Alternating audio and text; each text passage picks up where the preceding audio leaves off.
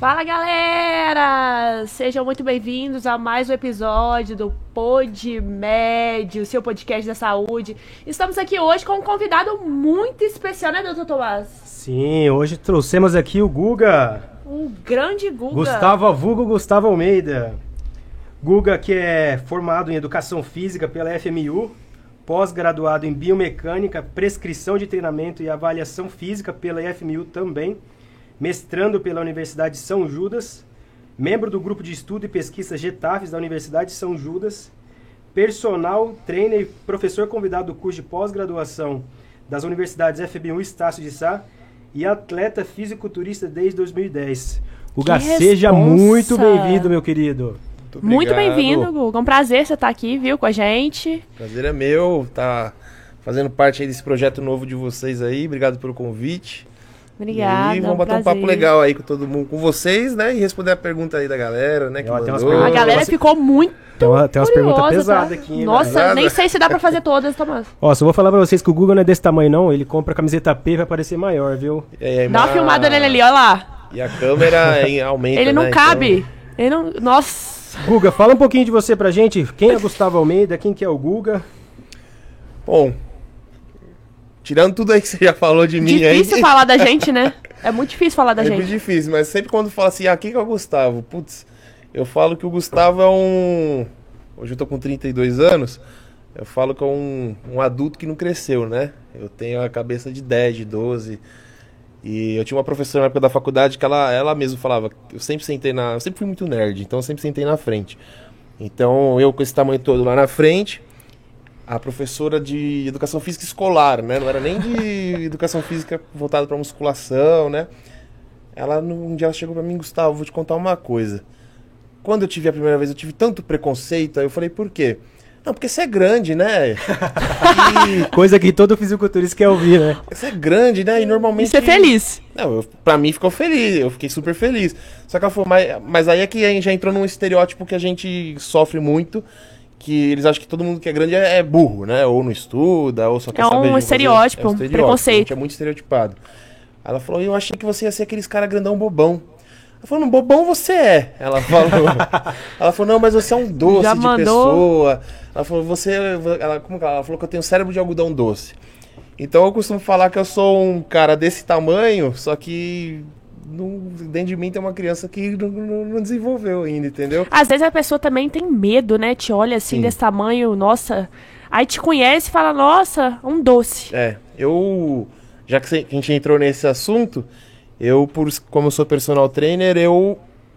Eu sofro ainda muito preconceito, principalmente de pessoas, às vezes, que não, nunca treinaram, ou pessoas mais velhas, ou pessoas que estão indo pela primeira vez na academia, já me vê e tem aquela. Opa, e quem, é, quem começa a treinar comigo acha que eu vou fazer ela ficar do meu tamanho. Então, sempre. Ou, e eu sempre escuto assim. Não, como As se fosse fácil, como se fosse, como se fosse uma coisa. Eles acham que um mês eu vou né? deixar eles do meu tamanho. As pessoas têm um conceito errado de massa muscular, Sim. acha que quanto mais peso você colocar, maior você vai ficar. Tudo. Não tem nada a ver. Principalmente as mulheres. As mulheres também, quando vão. Não, não me passa treino de braço, é só perna. Por quê? Ah, porque eu não quero ficar com o braço de homem. Você fala, mas você não vai ficar com Ontem eu postei um vídeo na internet eu treinando, né? Pra incentivar o pessoal a treinar também. Aí minha mãe viu na internet e falou assim: Caroline, você vai ficar com um tanaco de perna que aquele tanto você pegou. Eu falei, nossa, Como mãe. se fosse fácil, né? e aí eu, eu, eu, tive que aprender, por exemplo, é, pelo meu tamanho, então eu, eu já era muito estereotipado. Puta, aquele cara é grandão. E normalmente é, tem pessoas que acham que eu só sei lidar, por exemplo, com atletas. Todo mundo que eu vou pegar eu vou deixar forte. Porém, não. Eu, eu atendo todos os públicos. Eu tenho alunos de 13 anos, eu tenho aluno de 10 anos, eu tenho senhoras de 80 anos, tenho alunos com Alzheimer, eu tenho alunos com doenças, eu tenho um monte. Pra falar para você, hoje em dia, o meu público maior não é nem pessoas que querem performance para esporte. Eu tenho dois, três 80% dos meus alunos e de consultoria que eu pego, a gente que quer qualidade de vida, a gente que quer bem-estar, a gente que precisa. Muita senhorinha que, que eu preciso trabalhar para melhorar a parte de diabetes, osteoporose. Então, eu preciso ter esse meu lado meio besta, do que o pessoal fala, que eu, que eu sou, ah, isso é um doce. Porque eu preciso quebrar Tabu, esse... né? Esse gelo. Sim. Então, tanto que eu tenho até uma aluna que começou comigo tem mais ou menos há um mês, ela me via dando aula e ela chegou pra mim e falou assim: Meu, eu, eu te via dando aula, eu te achava que você ia ser mó bruto, que não sei o quê, só que eu te vi dando aula pras outras pessoas, eu vi, não, eu vi que você é mó bonzinho. Eu falei, é, eu falei, vocês acham que eu vou fazer o quê? Você vou morder você, vou tacar peso em você? Eu falei, não é assim. Não, tacar peso vai, né? Tacar peso. No bom sentido, né? Levantar carga, Sim, né? mas aí é um estereótipo que a gente tem. Então, infelizmente, é um preconceito que existe, mas é uma das coisas que me fez a querer estudar cada vez mais, pra eu quebrar essa coisa de marombeiro é burro. Entendeu? Eu posso ser marombeiro, eu gosto de treinar. Você treina, você começou a treinar com quantos Com anos? 13 anos de idade. 13, 13, anos. Você tá você com tá quantos com- anos? Tô com 32. Nossa, são 19 anos. Ah, filho. sou- eu matemática sou da não educação física, Ah, não me eu, eu- eu faça. sou médica. Dá não sou 19 anos, eu acho que dá 19 anos. Cara, 13 anos, desde os 13 treinando? 13 anos. Mas- Eu, eu, eu, eu tinha 12 anos, aí eu me mudei, fui pra um prédio que tinha academia, aí de lá a regra é que você só podia treinar com 13 anos. Aí eu fiz 12 pra 13 e comecei a treinar. Mas treinava tudo errado. E naquela época não tinha nem o YouTube direito, não tinha rede social mal. Era Hoje em a dia a época gente do tem a LCQ, muito grande. Orkut. é. Hoje em dia a gente tem muita facilidade Sim, de, às vezes, tem- corrigir um, um agachamento. Tem muitos professores de educação física indo para as redes sociais explicando o movimento. Tá muito grande. Hoje a área da educação física cresceu, né? Na verdade, não é a área da educação física. O meio fitness cresceu muito. Muito. E a rede social ajudou muito. Hoje você coloca no YouTube como fazer exercício tal. Aí tem lá todas as explicações. Sim. E eu não sabia. Eu tinha revista, eu tinha vídeos que às vezes eu tinha visto uma coisa ou outra no YouTube que eram muito poucos. E a referência era o Arnold Schwarzenegger. era das então, cavernas. Mas, né? mas o que, que te gerou estalo pra você fazer musculação? Vou fazer musculação. O que que... O que, que... Na verdade, eu sempre gostei de esporte. Eu já fiz de tudo um pouco. Já joguei bola, já fiz luta, já fiz jiu-jitsu, já. E eu, eu fiz muito tempo de capoeira. Eu fiz oito anos de capoeira. Capoeira? Capoeira, comecei com cinco anos. Então eu era pequenininho, Nossa. eu já era todo definido. Sério? Tanto que minha mãe fala que, que eu ia pra praia com 5, 6 anos. O pessoal passava, nossa, ele faz musculação. Minha mãe falava, oi, não, uma criança não faz musculação. Então era sempre definido. E eu sempre, como gostei muito de esporte, eu sempre tive esse pezinho assim na. Principalmente em luta, sempre gostei. E eu comecei a ver muito filme do Arnold Schwarzenegger, do Sylvester Stallone, e até que quando eu tinha uns 13 anos mais ou menos, me, me apresentaram um documentário que é o Pumping Iron, não sei se vocês conhecem, que é um documentário de 1975 Eu já assisti. que mostra a preparação do Arnold Schwarzenegger. Eu já assisti. Já viu? Uhum. Aí a hora que eu vi aquilo, Você ficou encantado. nossa, eu É falei, isso. É, é, é, sou eu que eu quero ser. Falei, quero Então, desde os 13 anos, Desde os 13 é, anos. você já... Incrível. Sempre, eu, eu sempre gostei da musculação, mas pra eu decidir virar atleta, falei, não, eu quero É o que eu- competir. Aí foi com uns 19 anos. É o Mas que eu, Desculpa, é o que eu paro pra pensar. Será que a gente já não nasce com um propósito? E aí a gente vai já funilando por ele. Eu até tô escrevendo um e-book sobre isso. Se a gente já. E, e o e-book, e o livro levanta exatamente isso. Se você já nasce com um propósito e às vezes você não consegue desenvolver ele, aí você frustra. Ou você nasce, consegue cumprir e você consegue o sucesso. Uhum. E, e é isso, né, que você tá falando. É tipo, engraçado. você já nasceu, já, já foi entrando nisso, já foi se descobrindo, já foi entendendo que aquilo, aquilo, você se via naquilo e só seguiu. E eu tive, graças a Deus, eu tive um fator que, que me ajudou muito, fator de genética, mas é que eu acho que também me ajudou muito, porque desde pequeno eu sempre fiz muito esporte. Então eu, sempre tive facilidade pra definir, pra conseguir ganhar um pouco de massa magra. E já que você falou dessa coisa de predestinar, eu sou. Eu nasci no dia 30 de outubro. Dia 30 de outubro é o dia do fisiculturismo. Que legal. É o dia do fisiculturista. Nossa. Nossa senhora. Então, aí você fala, pô, Ah, cara, o cara fazer, nasceu pra isso, Dia né, 30 de cara? O cara nasceu pra. Nasceu no dia no e dia pra do isso. fisiculturista. Dia 30 de outubro. E me fala uma coisa: quantos anos foi sua primeira? Primeiro o quê? Ah, É, ficou... Primeira vez, né? Não, eu, eu- Qual nossa, vez do quê, né? eu- eu acho que. Não, a- a- na verdade, assim, é... uma coisa que ah, sempre foi muito tabu, né? Com 13 anos, pelo menos, eu comecei a treinar, eu tinha 15 anos, né? Academia. E tinha muito preconceito Sim. em relação a, a criança, né? é da criança, né? Adolescente fazer que não podia, que, Que ia- atrapalha o desenvolvimento. É, exatamente, que o crescimento A ósseo. pessoa não cresce. Exato. É. E existe isso mesmo. é, a- creio que naquela época é, devia estar assim. Seus pais te apoiaram? Como é que foi isso? Ou rolou aquele tabu mesmo? Você ficou sozinho nesse tempo todo? Como que foi esse início assim pra você? Certo. Só respondendo pra ela minha primeira vez, foi com Ah. 19. De, Vez de quê? Competição. de competição. E a primeira vez? Do que? De, de dar uma bimbada? É, ué, fala pra galera. Acho que eu tinha 15, 15 pra Ixi, 16. Precoce, precoce. Precoce, precoce ele. 19 anos. 19 anos. É, foi com a minha primeira namoradinha. Poxa, eu- não, assim, Não, 19 anos. Nossa, agora. Agora eu lembrei, né? Então, foi 19 anos no, no Caraca! Tinha 19 pra 20. Ó, Era mas muito novo, assim, ainda. muito novo. Chegou num shape massa? Não, pra época, tá, pra 19 anos tava bom. Mas... chegou a E ficar outra, nos primeiros? Hoje, se você foi pegar... Fiquei em sexto, mas tinha, um, acho que tinha uns 20 e poucos atletas. Mas assim, eu fui com a cara e com a coragem. Eu não sabia nada, eu não sabia como era uma preparação. Eu fui aprender que o... Todo esse processo de, de, de desidratação, que você, como é que você faz uma dieta, eu fui aprendendo com o tempo. Eu simplesmente, nesse campeonato que eu fui, eu cheguei, acordei no dia, me pintei e fui competir. Eu não sabia que tinha que fazer desidratação, eu só fui, tipo, Você- definido com o que eu que tinha, era o que eu tinha. E fiquei, fui em sexto. Aí depois, com o tempo, quanto mais campeonatos que eu ia, observava, fui indo, fui indo, aí tive alguns, algumas pessoas que me ajudaram a me preparar. Aí que eu fui aprendendo. Pô, você tem que fazer uma desidratação, pô, você tem que fazer tal É porque o coisa. fisiculturismo é diferente das outra, dos outros esportes. Uhum. No fisiculturismo você tem que chegar no dia, ter um. um- um- é, é diferente, além de ser diferente a preparação, você não chega na sua melhor, no seu melhor performance. Você chega, você tem que desidratar, você tem que, né? che- Muitas vezes a gente chega doente. né? É, No- é, não é igual num, num futebol que você se prepara ali, né? E tem o carbo, né? Você consegue melhorar sua performance, consegue, você vai Cara, tirando eu acho que tudo. o que mais se assemelha talvez seria lutador, né? Na verdade, é, é, modalidades que precisam É, bater esportes peso. que tem que bater peso. Isso você. Hoje se discute muito isso, né? A questão de. ah, porque você tem. Quando você desidrata, por exemplo, você tem prejuízo cognitivo, Sim. que é o prejuízo da atenção, foco.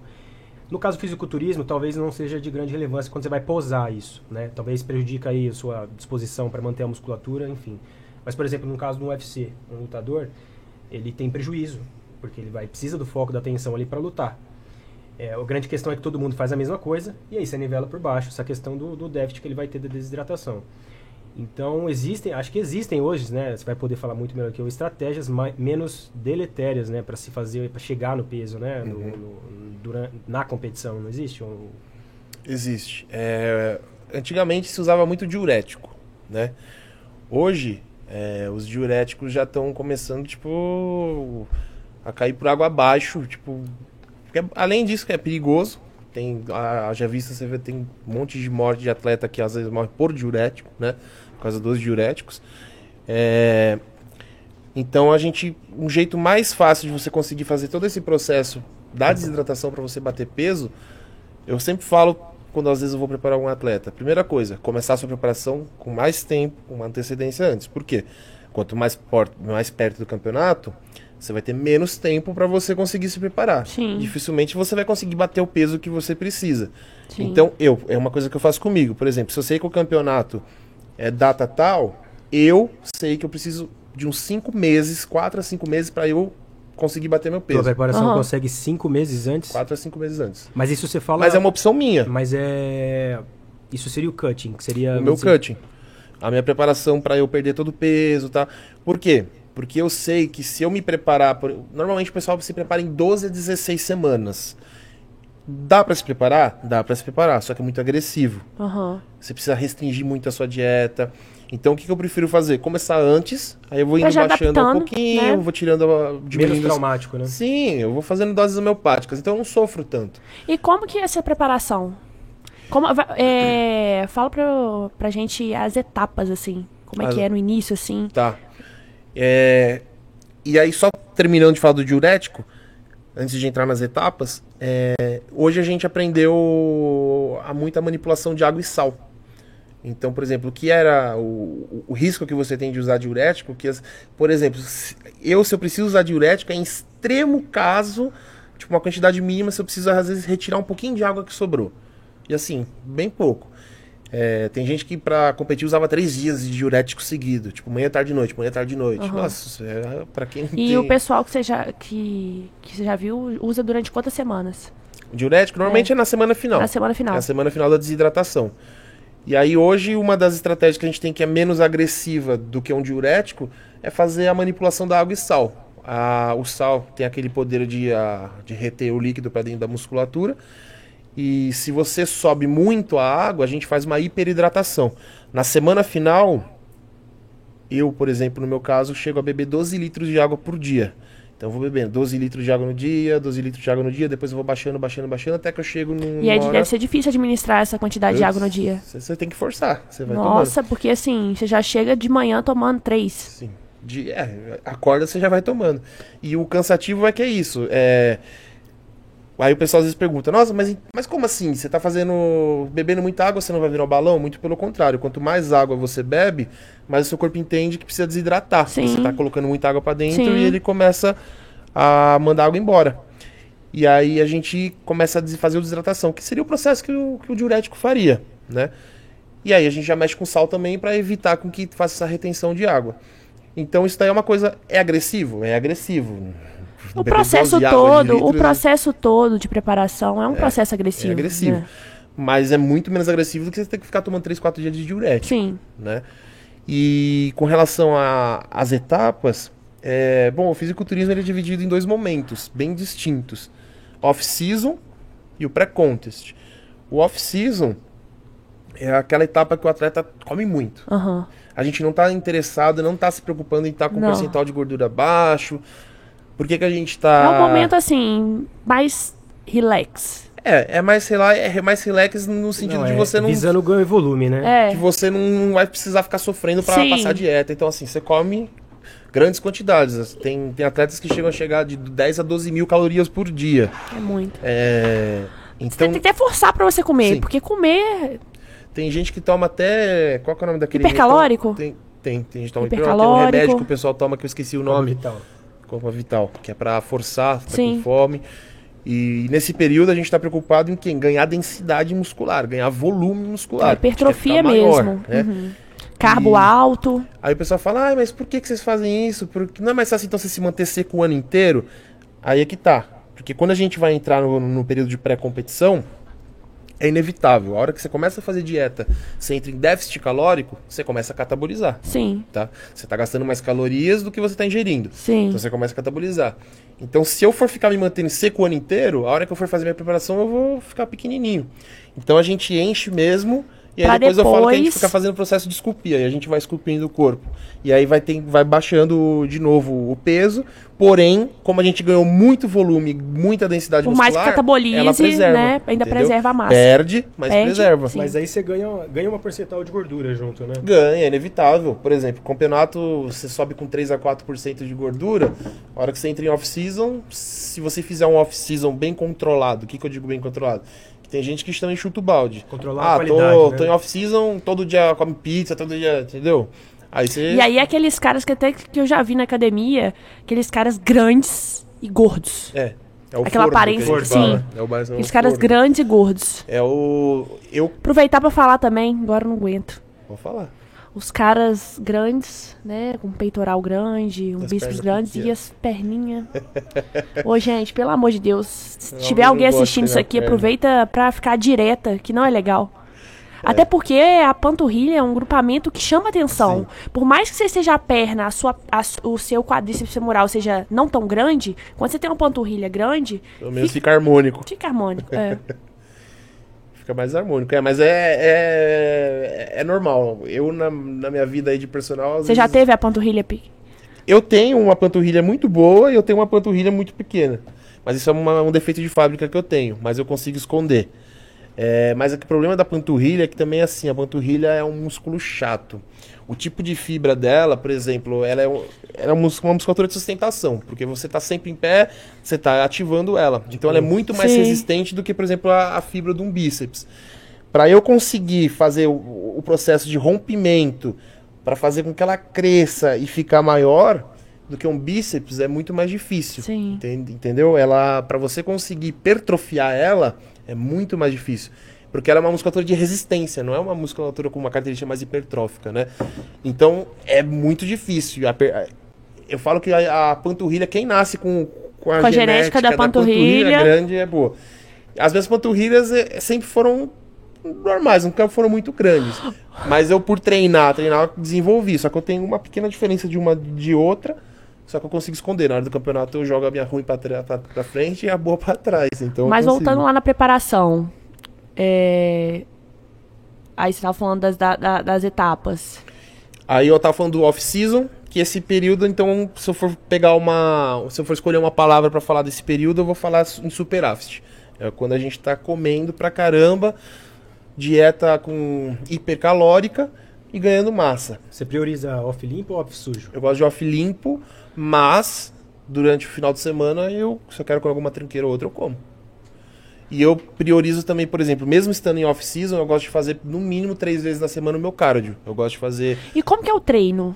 Esse, esse... no off-season. É. Tá. É que, na verdade, eles não mudam muito, tá? Não? Basicamente, assim, o que eu treino no off-season, eu treino no pré-contest. O que muda é que, como no off-season eu tô comendo mais, então eu tô com uma- um substrato energético muito maior. Você consegue pegar mais Consigo pegar peso. muito mais carga. A hora que eu entro num pré-contest com a dieta mais restritiva, quando eu tô nesse déficit calórico, eu. Óbvio, a carga vai Cai diminuir. Entendeu? Então. E eu tem atletas que conseguem segurar a carga até o final. Porém, eu, normalmente, quando vou preparar algum atleta, e eu, Gustavo, não gosto, risco de lesão muito grande. Né? Quando Então não adianta você tentar colocar é, uma carga igual. que você fazer no off-season. Sim, porque pode ser que, né, Você pode se lesione. machucar. E outra, é, quando você está em restrição calórica, normalmente a gente também está com muito déficit de Glicogênio. nutriente e de glicogênio. Então a sua recuperação muscular também é um pouquinho mais devagar do que se você estivesse num período de off-season. Então, às vezes, no off-season você treinou, às vezes você nem ficava dolorido, parece que você nem treinou. Aí agora quando você entra num pré-contest, falta de nutriente, falta de glicogênio. Você treina, você fica às vezes dois dias dolorido, você fala, nossa, tá doendo. Então fica mais letárgico, você fica mais devagar tudo no seu corpo. O bom é que hoje em dia a gente tem muita, muita suplementação, né? Muita coisa aí pra associar nesses, nesses períodos. Tem. E Guga, fala pra gente, é, voltando um pouquinho, como que foi essa sua primeira competição? Como que você se preparou? O que, que você fez? Aí, quando que surgiu o estalo, vou virar profissional? Por que, que eu quero virar profissional? E se foi em casa, como é que foi? Se a galera te apoiou? Porque rola, né? Às vezes, Uhum. é, naquela é- Hoje, é, ganhou uma maior popularidade hoje, né? Hoje a pessoal tá mais adentro do que acontece, entende o que acontece, mas acho que antigamente era bem mais difícil. Sim. né? Como que Com surgiu esse estalo? Como que foi na sua casa? Como que a galera recebeu a hora que você falou, meu, vou competir? Ou se você não falou também, como que foi isso pra você? Então, é. A minha primeira competição, eu tava treinando numa academia e eu já tinha noção que eu queria competir. Porém, eu não sabia federação, eu não sabia onde me inscrever, como que eu fazia, O que, que eu vou onde fazer, tem. né? O que, que eu, vou fazer? Eu não sabia. Que hoje, por exemplo, no Instagram, você segue um monte de página, toda hora você, Você vai vendo, ó, fala, tem tem- deve campeonato ter em tal até lugar, recurso, tem né, coisa de que- como- e Nessa época eu não sabia. E aí, por coincidência, eu fui treinar numa academia que tinha um treinador que a atleta dele, até hoje, ela é famosa, ela chama Sônia Ferraz, ela é conhecida como Soninha, ela é uma fisiculturista de, acho que ela deve ter uns 70 anos hoje em dia. Aham. E ela tem um físico de que ela dá baile em menininha De 15, né? De, de, de 20, de 30, que você fala, meu... E aí ele foi olhando pra mim e falou, meu, pô, você tem um físico legal, você já pensou em competir? Eu falei, já, e eu quero. Mas eu falei, mas eu não, sei, aonde, como não eu vou. sei como. Aí ele meio que deu umas orientações, me ajudou. Aí a gente foi. foi o primeiro campeonato foi em Campinas. Avisei meus pais, legal. meus pais nem entendiam, né? Como assim? Você vai. O que, que é isso? O que, que você vai fazer? Eu É. falei, não, vamos lá, vocês vão assistir. E eles tinham preconceito? Tem- tinham, hoje não. É, Quando eles foram, eu acho que foi um baque pra eles. A minha mãe, eu nunca me esqueço, minha mãe foi lá no campeonato assistir.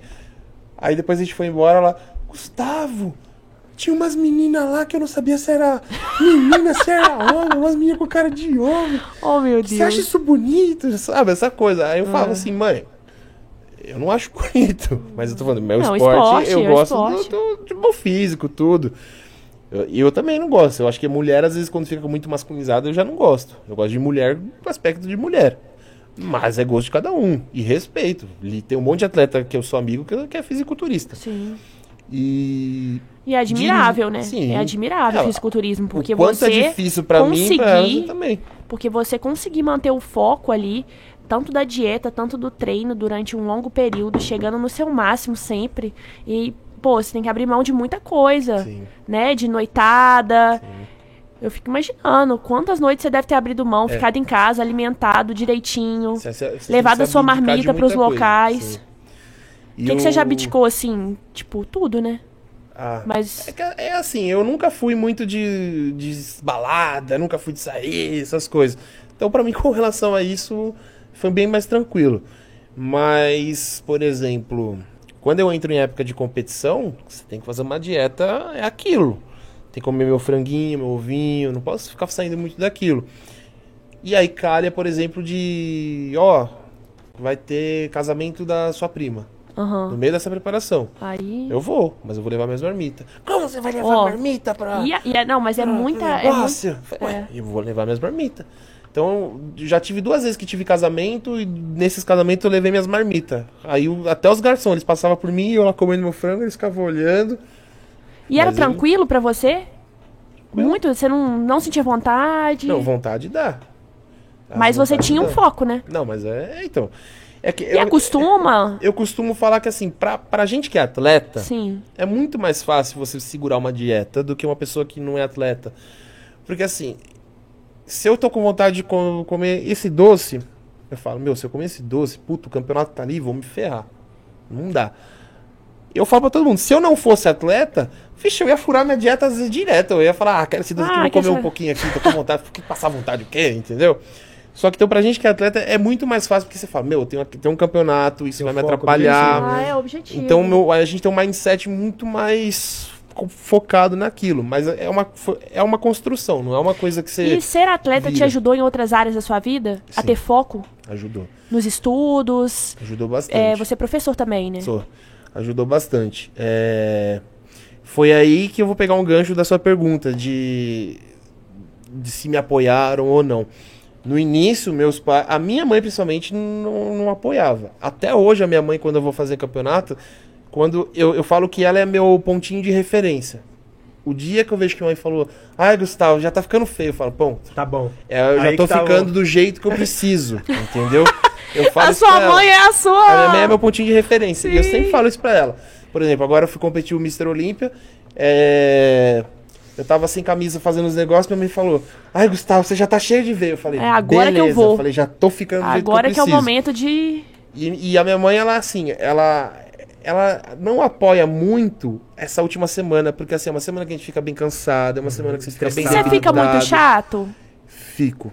Eu fico Você chato. fica, tipo, mas, mas assim, eu, não- eu sei uma coisa que eu não fico assim, eu não fico agressivo. Não. Eu fico muito mais quieto, eu fico muito mais. Mal-humorado? Eu fico amuado, eu fico mais amuadinho. E fico Mal-humorado? sem paciência. Aham, namorado. Se a pessoa me dá uma, uma, uma, uma- resposta torta, eu dou. Já te atrapalhou em três vezes. relacionamento isso? Não, nunca me atrapalhou. Namorada nunca reclamou. Não. Porque eu, é, eu, eu consigo, eu consigo separar bem, entendeu? Eu também, não, né? Não desconto Pô, a pessoa tem que também entender que é uma fase, é um Uhum. momento que você vai enfrentar ali nas próximas semanas, mas que depois, Sim. se Por atingindo seu objetivo, Com certeza. vai melhorar. É, tem que ter o apoio. Sim. É, eu, por exemplo, essa última semana, que é a semana mais chatinha, eu nem aula dou. Eu cancelo todas as minhas Sim. aulas. E isso eu já falo para os alunos há muito mais tempo. Eu falo, ó, tipo, faltando cinco meses, eu falo, fulano, ó, já tô te avisando, ó, nessa semana aqui. Já era, Gustavinho não vai esquece, vir, tá? esquece. Ah, mas por que não? Porque eu vou estar em semana de campeonato, eu explico. Ah, beleza. Então é uma semana que eu fico em, eu falo que eu fico encavernado, eu fico dentro de casa, eu só Aluga desço. Airbnb, vai pra, vai pra outro lugar. Já vai pra Eu só desço, pra uma ilha treino, meu deserta, cardio, leva as marmitas. subo. E o que, que você come? O que, que você come? Em- Na- em- na reta final. Na reta final, putz. Me se- fala aí, de manhã. Se é época que eu preciso, por exemplo, vai, igual essa sem, é, Semestre Olímpia agora. Eu faltava, eu entrei na última semana faltando 4 quilos pra baixar. Então, assim, eu sei que 2 a 3 quilos eu consigo tirar com a desidratação tranquilo, que é água. Porém, eu preciso dar uma apertadinha ainda mais na dieta. Claro. Então é basicamente a última semana eu, eu tento manter só um tipo de carboidrato, então ou eu fico no arroz ou na batata doce e tento ficar só no e frango to- e no ovo. Aham, entendi. Mas você carba quantas vezes no dia? Na última semana, tem dia que às vezes eu fico dois, três dias zerando carboidrato. Sem Zero? carbo, zero carbo, só proteína e salada. A desidratação você faz só com água mesmo, você não faz Só sal, com não água. faz esteira com Não, não, não. blusa. O pessoal faz bastante, né? É aí que tá, às vezes é, preparação nunca é igual, sempre uma muda alguma coisinha na outra.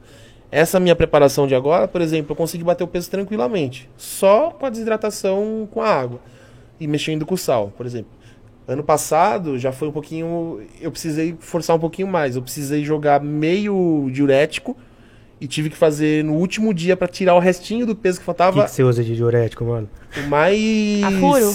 Não, é o mais fraquinho que tem, que é o hidroclorite azida. É. É o mais. É o... E ainda assim, eu compro acho que é o de 25 miligramas e ainda que é corto assim, ele na metade e tomo. É bem pouquinho. É pouquinho. Que é só mesmo pra tirar aquele restinho que falta e pra terminar de bater o peso. E aí, no ano passado, eu precisei fazer um pouco de esteira com blusa. Pus saco. Tive que botar saco pra terminar de desidratar mesmo. Pra bater o peso. E bati. Então, assim, é muito da preparação. Se você conseguiu bater o peso antes ou não. E em qual categoria que você já Eu sou competiu? Classic Physique. Hoje eu sou Classic Physique. Eu já combi... A primeira categoria que eu subi foi a Júnior, por causa da minha idade. Eu tinha 19 anos na época. A Júnior você pode competir dos 18 até os 23. Aí dos 23 você já, você já vira sênior, que a gente Aham. fala, né? Adulto. É o adultinho. E então come- comecei na Júnior. Arrisquei subir na Men's Physique, que é de bermuda. Fui desclassificado porque era muito grande. Os caras falaram, sai daí. Coitado. Nem Tadinho, não fica nada. aqui não. Só, só, pra gente, só pra gente entender. Então, é, tem a Men's Physique, que é uma categoria, seria um peso menor, menor volume. Na verdade não é menor, porque tem atleta da Men's Physique que é do tamanho de um bodybuilder. Mas o que que faz uma pessoa... Por exemplo, são, é, tem a Men's Physique e a Classic Physique Classic Physique. e a Overall, é isso? O overall não é uma categoria. O overall é de cada categoria, eles selecionam um que ganhou e eles disputam pra ver quem vai ser o overall, quem que é o melhor entre eles, entendeu? Então, de categoria seriam duas. Seriam a Men's Physique e a Classic, é isso?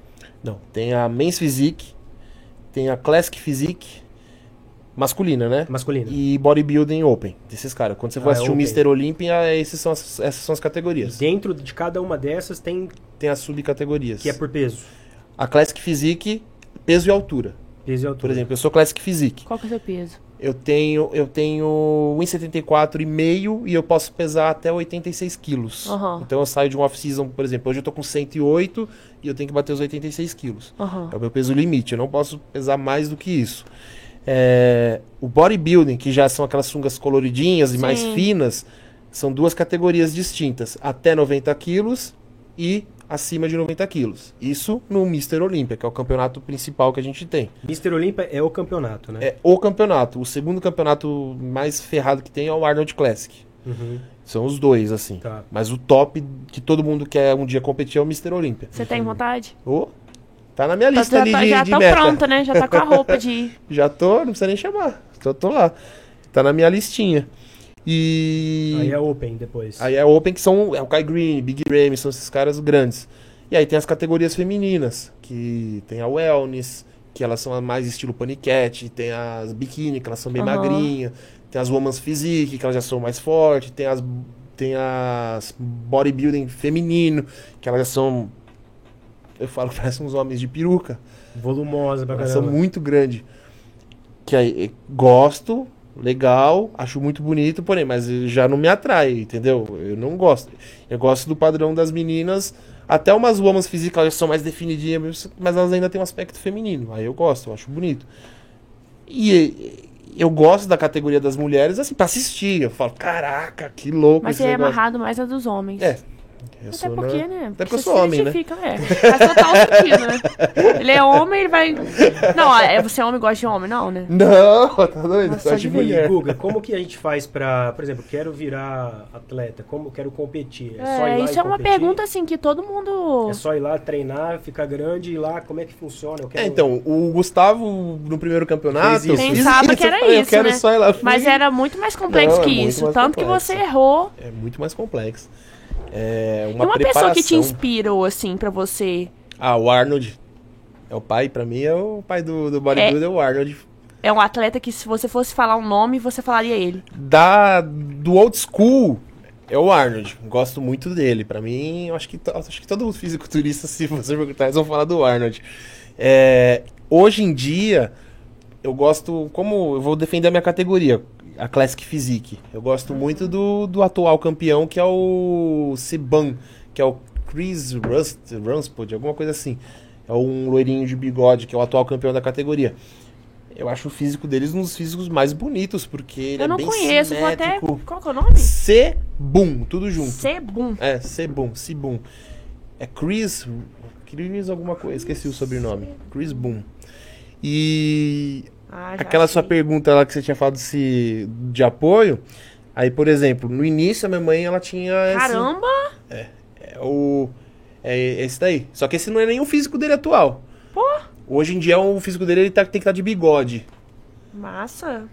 O, o que que aconteceu? Ah, no início a minha mãe ela tinha esse preconceito, muito preconceito e não me apoiava, tanto que ela nem ia me assistir em campeonato. Aí hoje em dia ela já me apoia, ela já vai pra campeonato, bate palma, torce, grita. legal, ela, muito ela legal. apoia. E é importante, né? Sim, Ter um hoje apoio ela, ela familiar. apoia. E, e o que fez ela me apoiar mais é porque desde sempre eu falei pra ela e eu sempre falei pra todo mundo. Eu falei assim, eu falei, mãe, seguinte, eu sou atleta por hobby. Eu não ganho dinheiro sendo atleta. Campeonato aqui no Brasil, esquece, não dá dinheiro. Só, você só é ganhar dinheiro se você virar um atleta profissional. Eu sou amador. Eu faço por hobby, pelo estilo de vida, porque eu gosto. Só que eu sempre falei pra ela, só que eu falei, eu quero ser diferente. Eu falei, eu não quero ser esse atleta, sou atleta por competir. Eu quero ser referência, não como atleta. Sim, como atleta eu quero ser. Porém, eu quero ser referência de Gustavo, é aquele atleta fisiculturista, porém, ele é uma das referências que sabe tudo sobre treinamento eh, de força. Ele sabe tudo sobre o sistema de treinamento que existe, que é o que eu estou fazendo no, no meu mestrado. Eu estou estudando É a isso. referência que vai Eu ajudar outros atletas. Porque se você for pegar hoje, eu duvido alguém falar pra mim, fala cinco nomes de atletas fisiculturistas que são doutores ou mestres. Você vai ficar, é, não tem. Puta, eu não sei nenhum, cara. Tem o Fernando Maradona, que eu conheço. Sim. Que eu conheço. É difícil, realmente. Fernando Maradona. O que a gente tem tem, o muito é Sardinha. coach. Mas coach. eu não sei se o Sardinha, ele... Eu não sei a formação do Sardinha, mas assim, ele é uma puta de uma referência, que ele vai dar palestra, tudo. Tem o Fernando Marques, que ele não é atleta, porém, tem treinadores. Mas atleta, que você fala, ó, tem um Que vive. atleta que ele é atleta e ele vive, então ele tem a teoria e ele tem a prática. Não tem. É Mas seu- diferente. mas seu objetivo, então, não é, não é viver do fisiculturismo.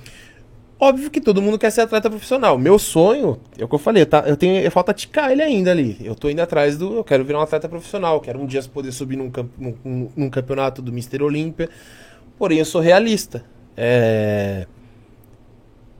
A gente fica velho. Viver só do esporte vai chegar uma hora que eu vou precisar me aposentar. Sim. Tudo bem que fisiculturismo você consegue se aposentar muito mais pra frente, porque você tem atletas aí de 70 anos, que não é igual ao futebol, que com 32 você já tá considerado velho. Sim, 33, é diferente. 34, 35. E 32 não, é 38 no futebol. É, então a, a vida de um fisiculturista é longa. Porém, eu preciso ser realista, É. tá? Eu vou viver de fisiculturismo, vou viver de- disso? Não, eu preciso ter, trabalhar. Mas essa, se a rotina de trabalho te dificulta em alguma coisa? Hoje eu já consegui administrar bem, mas em épocas de campeonato ela é bem cansativa. Mas assim, não reclamo. Consigo levar Mas numa aqui, boa. uma coisa que eu fiquei aqui pensando. Se, o que, que você acha mais difícil pra se tornar um fisiculturista de sucesso? A cabeça. É, se você não tiver a cabeça boa, assim, o... eu falo pra todo mundo, você pode tomar tudo que você quiser, até água benzida pelo Arnold Schwarzenegger. Se sua cabeça não te ajudar, se você não tiver um comprometimento, se você não tiver aquele foco, aquela coisa, esquece, você não vai, porque a gente tem muito aquela coisa de se auto-sabotar, né? Você se auto-sabota. Ah, não, ninguém tá vendo, só hoje. Eu falo que tem muito atleta de Instagram. Ele posta um monte de coisa bonita. Ó, hoje estou comendo meu frango, que não sei o que, só que aí por trás das câmeras ele faz um monte de merda.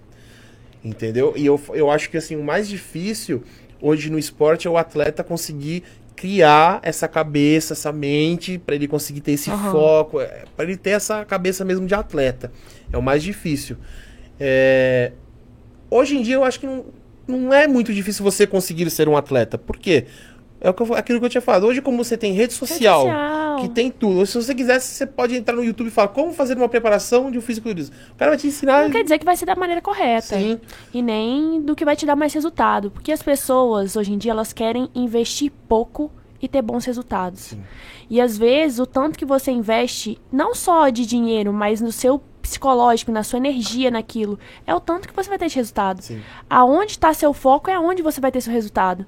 Não adianta você colocar seu foco, é, é, por exemplo, agora você acabou de falar, no trabalho, se você, se você quer competir.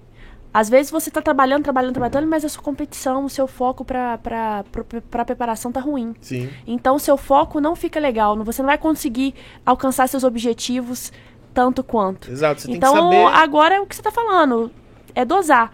Mas é difícil a gente achar esse meio termo Sim. também na vida, em Por qualquer eu- coisa. é por isso que eu falei. é- Então, assim, é- por mais que tenha profissionais aí de Instagram, WhatsApp, e eu já vi gente que nem é, não tem nenhuma formação, dá dicas, a gente Hum. tem que ter um filtro muito bom e saber de onde tá, se tem algum embasamento essas dicas. Sim. O que tem de, de atleta aí que eu sei que nem é formado em educação física nem é formado em nutrição e presta serviço de consultoria. Coach. Só que aí eu Coach. entendo, eu, eu, eu entendo o lado assim, que assim. Para pessoas que querem competir, você precisa de alguém que tenha a prática que precisa saber aquilo. É muito difícil você achar um nutricionista hoje realmente que fala, você chegar um nutricionista, oi, eu quero virar atleta fisiculturista. Você sabe fazer uma preparação? Ele vai falar, não sei não. São muito poucos. Sim. Então eu acabo até entendendo porque que e eles vão até procurar. essa área nutrição esportiva surgiu tem pouco tempo. Sim. A nutrição esportiva, porque antes era só nutricionista. É, e ainda tem a- o nutricionista que não é esportivo ainda tem muito preconceito com, com a parte da esportiva. Eu, eu, por exemplo, eu sei porque eu tenho um conhecido que ele tem um amigo que é nutricionista, não é do esportivo. E ele pesa comida. Ele fala, onde já se viu pesar comida? Você tá louco? Pesar comida é só coisa pra quem é atleta, quem não sei o quê, você não é atleta, precisa Claro pesar que comida. não. Eu falei, Qualquer pessoa não. que faz. que Eu nem falo dieta, não. Alimentação saudável. Uhum. Você tem que pesar seu alimento. Tem que pesar. Acaba que você pega as quantidades é, incorretas. E igual a gente falou também, né, no outro aqui, que você pediu alimento também não vem, vem cheio de, de É, óleo. você não sabe como que foi Não foi preparado. preparado, a preparação. Por isso que eu, eu até pra minha mãe, quando eu tô em época de competição, ah, você quer que eu faça? Eu falo, não. Aí ela, ah, mas eu faço. Falei, não, mãe. Eu falei, você põe às vezes óleo que eu sei. Você fala, ai, com óleo é mais gostoso, não sei o que. E você que é, faz essa comida? Eu que faço. Eu que faço mas você cozinha tudo num dia? Como é que você faz? Você... Eu. Eu Cozinha normalmente eu faço cozinho, vai. Hoje eu tirei o dia, eu faço as coisas que eu vou comer na semana em grande quantidade e durante a semana eu só vou fazendo. Então eu já deixo sempre o frango descongelado pra eu só temperar e fazer. O arroz eu já deixo meio que feito numa grande quantidade. E sempre você opta por um carboidrato? Ou Quando você eu vai fazendo, tipo, uma semana um carboidrato, por exemplo, lá essa semana escolher arroz, na outra Ah, não, eu semana... vario. Eu gosto de fazer só na última semana mesmo que eu mantenho sempre só em um. Eu sempre vou variando até porque fazer uma dieta mais restritiva, se eu for ficar todo dia, comer, todo dia comendo batata doce, batata doce, Frango e batata batata doce. batata doce. Chega uma hora que eu ah, não aguento. Tá aguentando, Então, né? por exemplo, comer arroz hoje e aí no dia seguinte, ah, vou comer uma mandioca. Ah, no Aham. outro dia uma batata Então, doce. você eu se vou dando permite, uma se variada. permite eu vou dar dando uma uma- variada. Até porque se você for pegar o índice glicêmico dessas comidas, é tudo pff, muito Parecido. semelhante. Ainda mais quando você usa com proteína, acaba que fica a mesma coisa, Muito né? É, parecido. carboidrato de absorção mais lenta, Que né? até Não dá, antigamente causam o tantos pessoal falava, não, só arroz integral. É. Aí o pessoal às vezes me vê comendo arroz branco. Mas você usa arroz branco? Uso. Mas não tem que ser arroz integral? Eu falei, tá bom. Entra na internet, vê a tabela aí, você vê o índice glicêmico de cada um. Praticamente a mesma coisa. E é o que você falou, se você jogar proteína, se jogar um pouquinho mais de gordura, pouco. Pronto, você já retardou todo o processo de absorção. Então dá na mesma. É, essa variação da comida. Então, Agora, uma coisa sou- aqui, que foi uma pergunta que não quer calar. Hum, Os músculos pra dormir, dói? atrapalha. Atrapalha. Por exemplo, é, por dois, duas coisas que atrapalham. Quando eu subo muito meu peso, eu ronco. Eu, quando tô em off-season, eu ronco. Ronco e ronco bastante. E de, de fazer até acordar, eu falo, opa, tô roncando. Mas é por causa do aumento do peso. Sim. E aí quando eu tô mais flatzinho, menorzinho, não, já não tenho esse problema. E eu tenho problema, por exemplo, eu só- durmo de lado. Eu não consigo dormir de cabe... nem pra cima nem de cabeça pra baixo. Eu durmo de lado. Então eu preciso sempre usar dois ou três travesseiros, porque se eu for ficar de lado, como eu tenho isso daqui grande, eu deito e eu fico assim, ó. Então eu preciso usar os três travesseiros para deixar meu. Isso atrapalha na qualidade do seu sono? Então, se eu tô com os travesseiros certinho, bonitinho, não atrapalha. Agora, por exemplo, se eu for dormir num hotel que já não tem o travesseiro, Aí já que eu- era, eu, já acordo todo já dia era. ou com a lombar doendo, ou com o Ah, pescoço é. travado. Sempre dá uma atrapalhada. Você vê umas coisas É. assim que, né? Né, Tomás? Eu sou bem rígido também, então atrapalha. Mas perde um pouquinho de mobilidade, né? Um pouquinho, perde Pouquinho muito. total. Mas é que eu também eu falo que eu sou. Eu sou bem vagabundo no sentido de eu não me alongo, de jeito nenhum. Eu, eu alongo os meus alunos, eu passo alongamento pros meus alunos, mas eu não me alongo. Não, mas não é nem questão da, do alongamento da musculatura, é limitação pelo volume mesmo, né? Sim, Você mas- tem uma. Por exemplo, Kai Green, Fernando Sardinhas, eles fazem espacate. eles fazem espacate. Norton James, que é um japonês, Sim, conheço. eles, eles, meu, davam espacate. Porque durante o período dele de hipertrofia e ganho eles ainda trabalhavam mobilidade e flexibilidade. Eu não, eu não trabalhei nem mobilidade nem flexibilidade, eu só treinei hipertrofia. E Mas tem que cardio? alongar, né? Tem que, tem que alongar. E eu não consigo coçar as costas. Eu aí uso é aquele eu uso negócio- aquela a mãozinha, mãozinha, sabe? né? Não tem, eu tenho a mãozinha. E cara, você falou que o seu sonho é Mr. Olímpia, né? O que que tá faltando? Falta eu virar atleta profissional. E o que como que, que, como que que é? vira um atleta Ah, profissional? Eu tô sempre batendo na trave, né? Pra você virar um atleta Mas tá profissional... chutando. Tá chutando pro mas gol? Tô chutando pro gol. Tá Então sempre tá. ali na travezinha. Uma hora vai. Uma hora o goleiro Uma vai, hora vai vai. errar. É, a minha categoria Classic Physique, ela tem cinco subdivisões, né? Eu sou a Classic Physique B. Então a gente tem a A, B, C, D e E. Todas por peso ou altura. A Classic Physique A pode pesar até tanto, a Classic Physique B, no meu caso, você pode pesar até 86, na outra... Eu, pra virar atleta profissional, eu preciso pegar um campeonato qualificatório que dê Procard, porque não é esses tem vários campeonatos, tem os campeonatinhos de bairro, esses campeonatinhos pequenos, e tem esses que dão a sua entrada para virar um atleta é, profissional. Por exemplo, esse que eu competi agora em setembro, é o Mr. Olímpia amador, né? Ele tava dando Procard, quem ganhasse ia virar atleta profissional. Então, por exemplo, são cinco subcategorias. O cara ganhou da A, eu ganhei da B, o cara ganhou da C, da D e da E. Cada ganhador vai se enfrentar de novo e desses cinco os juízes vão falar, vai ver quem que é o melhor Sim. desses cinco. E aí a gente fala que ele é o campeão overall, ele que ganhou a Aham. noite, entendeu? Ele ganhou, ele ganhou tudo. Aí esse único atleta ele ganhou e ele vira um atleta profissional e ganha o direito de vi- virar um. E aí, um- se ele quiser participar do Olímpia, é só ele só pagar. não, aí que tá. Ele deu o primeiro passo, virou atleta profissional. Segundo passo, você é atleta profissional, você tem que ir para campeonatos que somam pontos ou que são classificatórios Ah, para você ir pro Mr. Ou te dão uma vaga direta, ou você se Ou- atinge a pontuação Exatamente. mínima. Quantos anos isso aí? Você tem um ano para tentar fazer isso. Porque assim, o Mr. Olímpia ele é anual, é todo final de ano. Ou outubro, ou às vezes com a pandemia, ele, é, esse ano já passou. Ano passado foi em dezembro. Sempre final de ano, outubro, em deze... de outubro a dezembro ali acontece. Então todos os atletas profissionais têm até esse período de outubro a dezembro para tentar somar pontos ou ganhar Caraca. campeonatos para poder ir pro Mr. Olímpia. Caraca, e esse o psicológico? É. E o psicológico, como é que fica? Porque você tá trabalhando o tempo todo sob pressão, né, Tomás? O Exato. tempo todo ali e chegando no limite, preocupado com o próximo campeonato, com a próxima competição. Você já teve algum Existem- problema em relação a isso? Mas, mas existem campeonatos que você faz entre, a- entre os Mr. Olímpia, não existe ou não? Então, se um atleta ele já tá classificado pro Mr. Olímpia, ele se resguarda. Ele vai não, falar. não, eu falo assim, é, por exemplo, você quer disputar o... Você vai pro Olímpia. Aí você pode disputar os... os, os- Pode, mas é besteira. Eu falo que é queimar cartucho. Ah, porque tá. você tem que estar com um físico muito. Se você tiver classificado. Vamos fingir que eu já tô classificado pro Mr. Olímpia. Pra que, que eu vou querer competir num campeonato antes que não vai me dar em nada, sendo que eu tenho que estar bem pro Mr. Olímpia? É queimar cartucho, eu falo. Entendi. Meu eu vou fazer meu físico ficar bom aqui, pra depois no Mr. Olímpia correr o risco dele não estar tão bom, porque eu já fiz uma preparação aqui. Mas não, não daria pra manter, né, até lá. Depende do- da distância, né? Se for muito próximo, porque a tendência do corpo é piorar. A tendência realmente do corpo. Se você pegar é, atle- é, campeonatos muito seguidos um do outro, seu, um campeonato você tá bom, no outro você tá bem, no outro já começa a horrível. diminuir.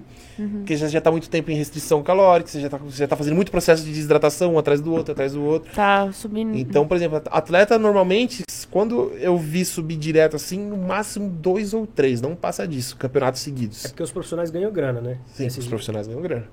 Tem essa questão também, né? Que você precisa. Sim. Ó, por exemplo, o Rafael Brandão, que é a referência do, do fisiculturismo aqui no Brasil, que não é da Classic Physique, ele é da Open, que é a sunga menorzinha, colorida. Eu falo isso porque a minha é a sunga preta, é, é o padrão é preto. Ele competiu agora em Romênia, Romênia Pro. Ele foi o campeão da categoria e já ganhou a classificação.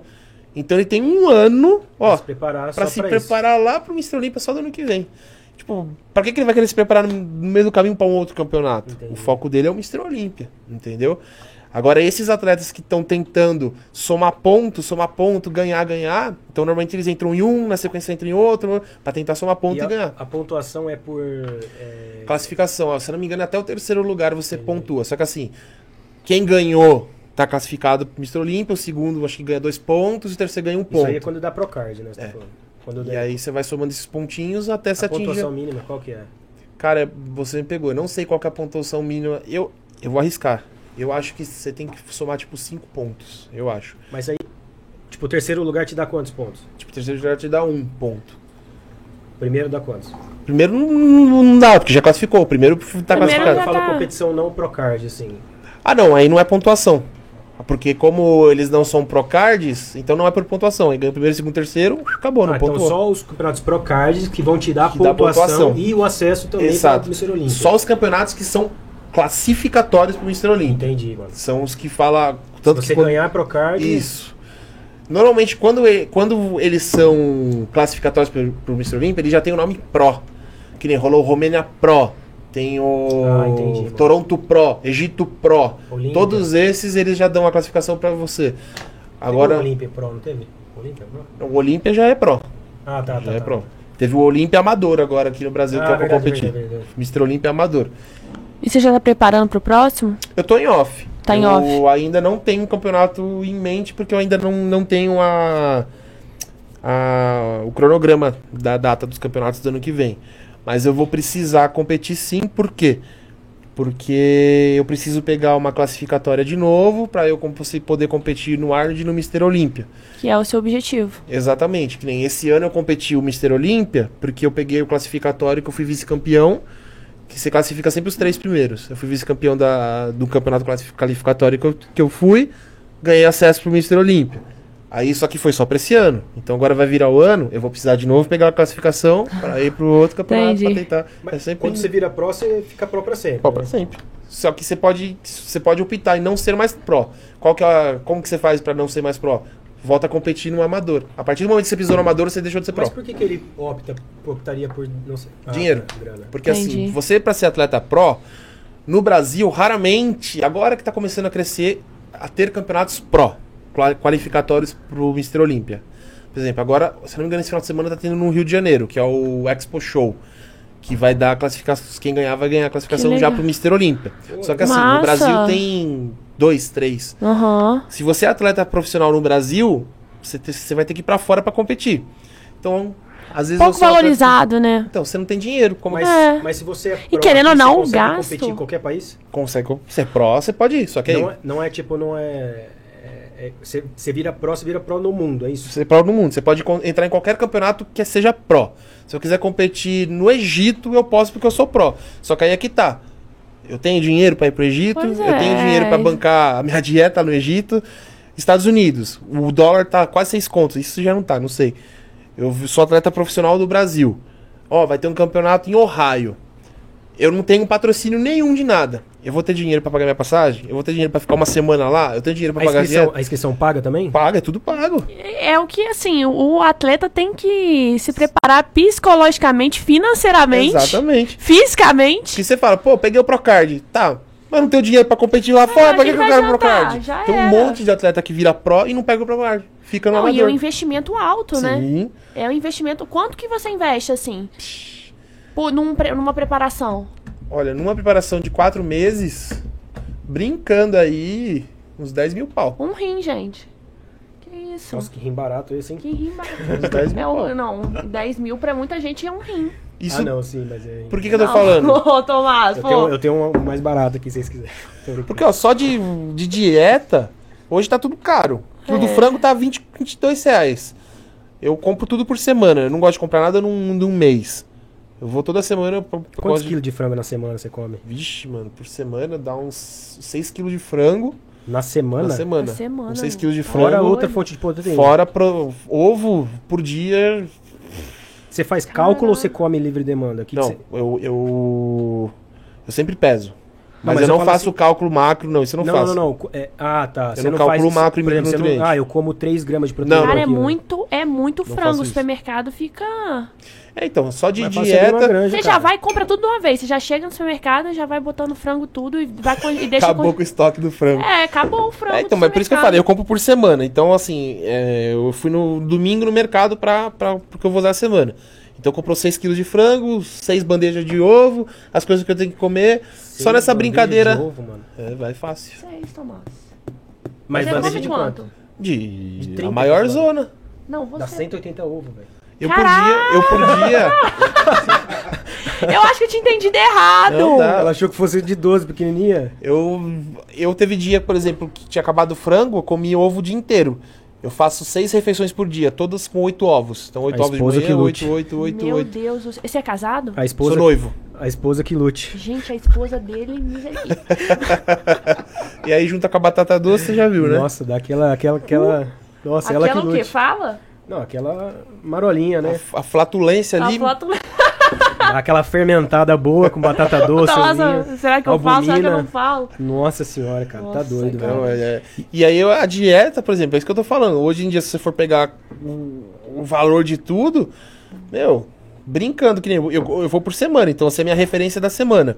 Brincando, a- as minhas bandejinhas de ovo, de frango, um pouquinho de batata doce, o arroz, umas frutinhas, alguma coisa, dá quase 400, 500 pau, um negócio, aí você vai. Então, 400, Mano, 500 e o pau toda supermercado tá semana. cada vez mais caro, Tá. né? Por isso que eu falo, Tá brincando, tudo cada vez mais dá caro. uns 10 mil reais. A E inscrição. assim, é uma preparação aí que você não sabe nem quando você vai ter um retorno, e se você vai ter um retorno. Então você tem que amar muito o esporte. Não, Pra hoje você mim, faz por dá um amor, re- né? É, eu faço por amor, é, no mas dinheiro mesmo. é que pra mim me dá um, hoje me dá um retorno, porque o personal trainer nada mais é um outdoor ambulante. Você não vai no dentista banguela. Nossa, olha, eu vou te falar. Isso aí eu tenho que concordar. Não, o fisiculturista é o único, é o único que carrega o esporte 24 horas. 24 horas. Porque É. ele é o esporte. É. Você pode passar na rua por 500 jogadores de futebol. Você não sabe quem são jogadores de futebol. A hora que passa o fisiculturista, você fala: Caraca, esse Você cara fala, é, dif- ele é não, fisiculturista, estranho, é esse diferente. cara é- esse cara Alguma é coisa aí ele o faz. Único, é o único Ele é o que único. consegue, que você consegue ver pelo. Ele Você não tem o vontade de esporte. competir, tá? Não, jamais. Não? Cara, não é nem por. É por. Eu não tenho. Primeiro, eu não tenho essa disciplina. Porque eu falo que assim. Eu acho que os, o fisiculturista. Ele é um. Eu acho que ele é o mais disciplinado de todos no esporte. Não que os outros esportes não, não necessitem. Mas. o que tem que ser feito, tem que ser feito. Não tem meia boca. Por exemplo, você vai um jogador de futebol. Ah, eu não quero. Eu não quero. Eu vou treinar três vezes por semana e eu vou na balada sábado e domingo. E aí ele vai nessa balada sábado e domingo, ok. Agora o fisiculturista ele faz isso, ele já compromete o shape dele, já compromete o ganho dele. Então é um, é- é- eu brinco que ele tem que fazer o que tem que ser feito e não tem meia boca. né? Então eu acho que primeiro eu não tenho disciplina para seguir uma rotina dessa e nem treinar também do jeito que treina. Às vezes tem atleta que treina tipo 5 horas da manhã, faz cardio à tarde, cardio à noite e trabalha ainda, né, velho? Então eu acho muito admirável. Eu acho que assim É não tem, não tem outra, assim- outro esporte que não, de novo, não que os outros não, não, não, não exijam disciplina, mas porque outras são mais flexíveis. Então, um tenista, sei lá, ele faz trabalho de força, e tal, mas ele às vezes ele pode comer o que ele quer ali, mais ou menos, pode sair também. Então, eu acho que fisiculturista é muito, muito, muita dedicação, Sim. muita, Muita, mais muita. do que do que qualquer outro esporte. É o que você falou, é, É é 24 muito- horas. É igual que eu acabei, eu te falei até antes, assim, por exemplo, quando a gente, eu trabalho bastante.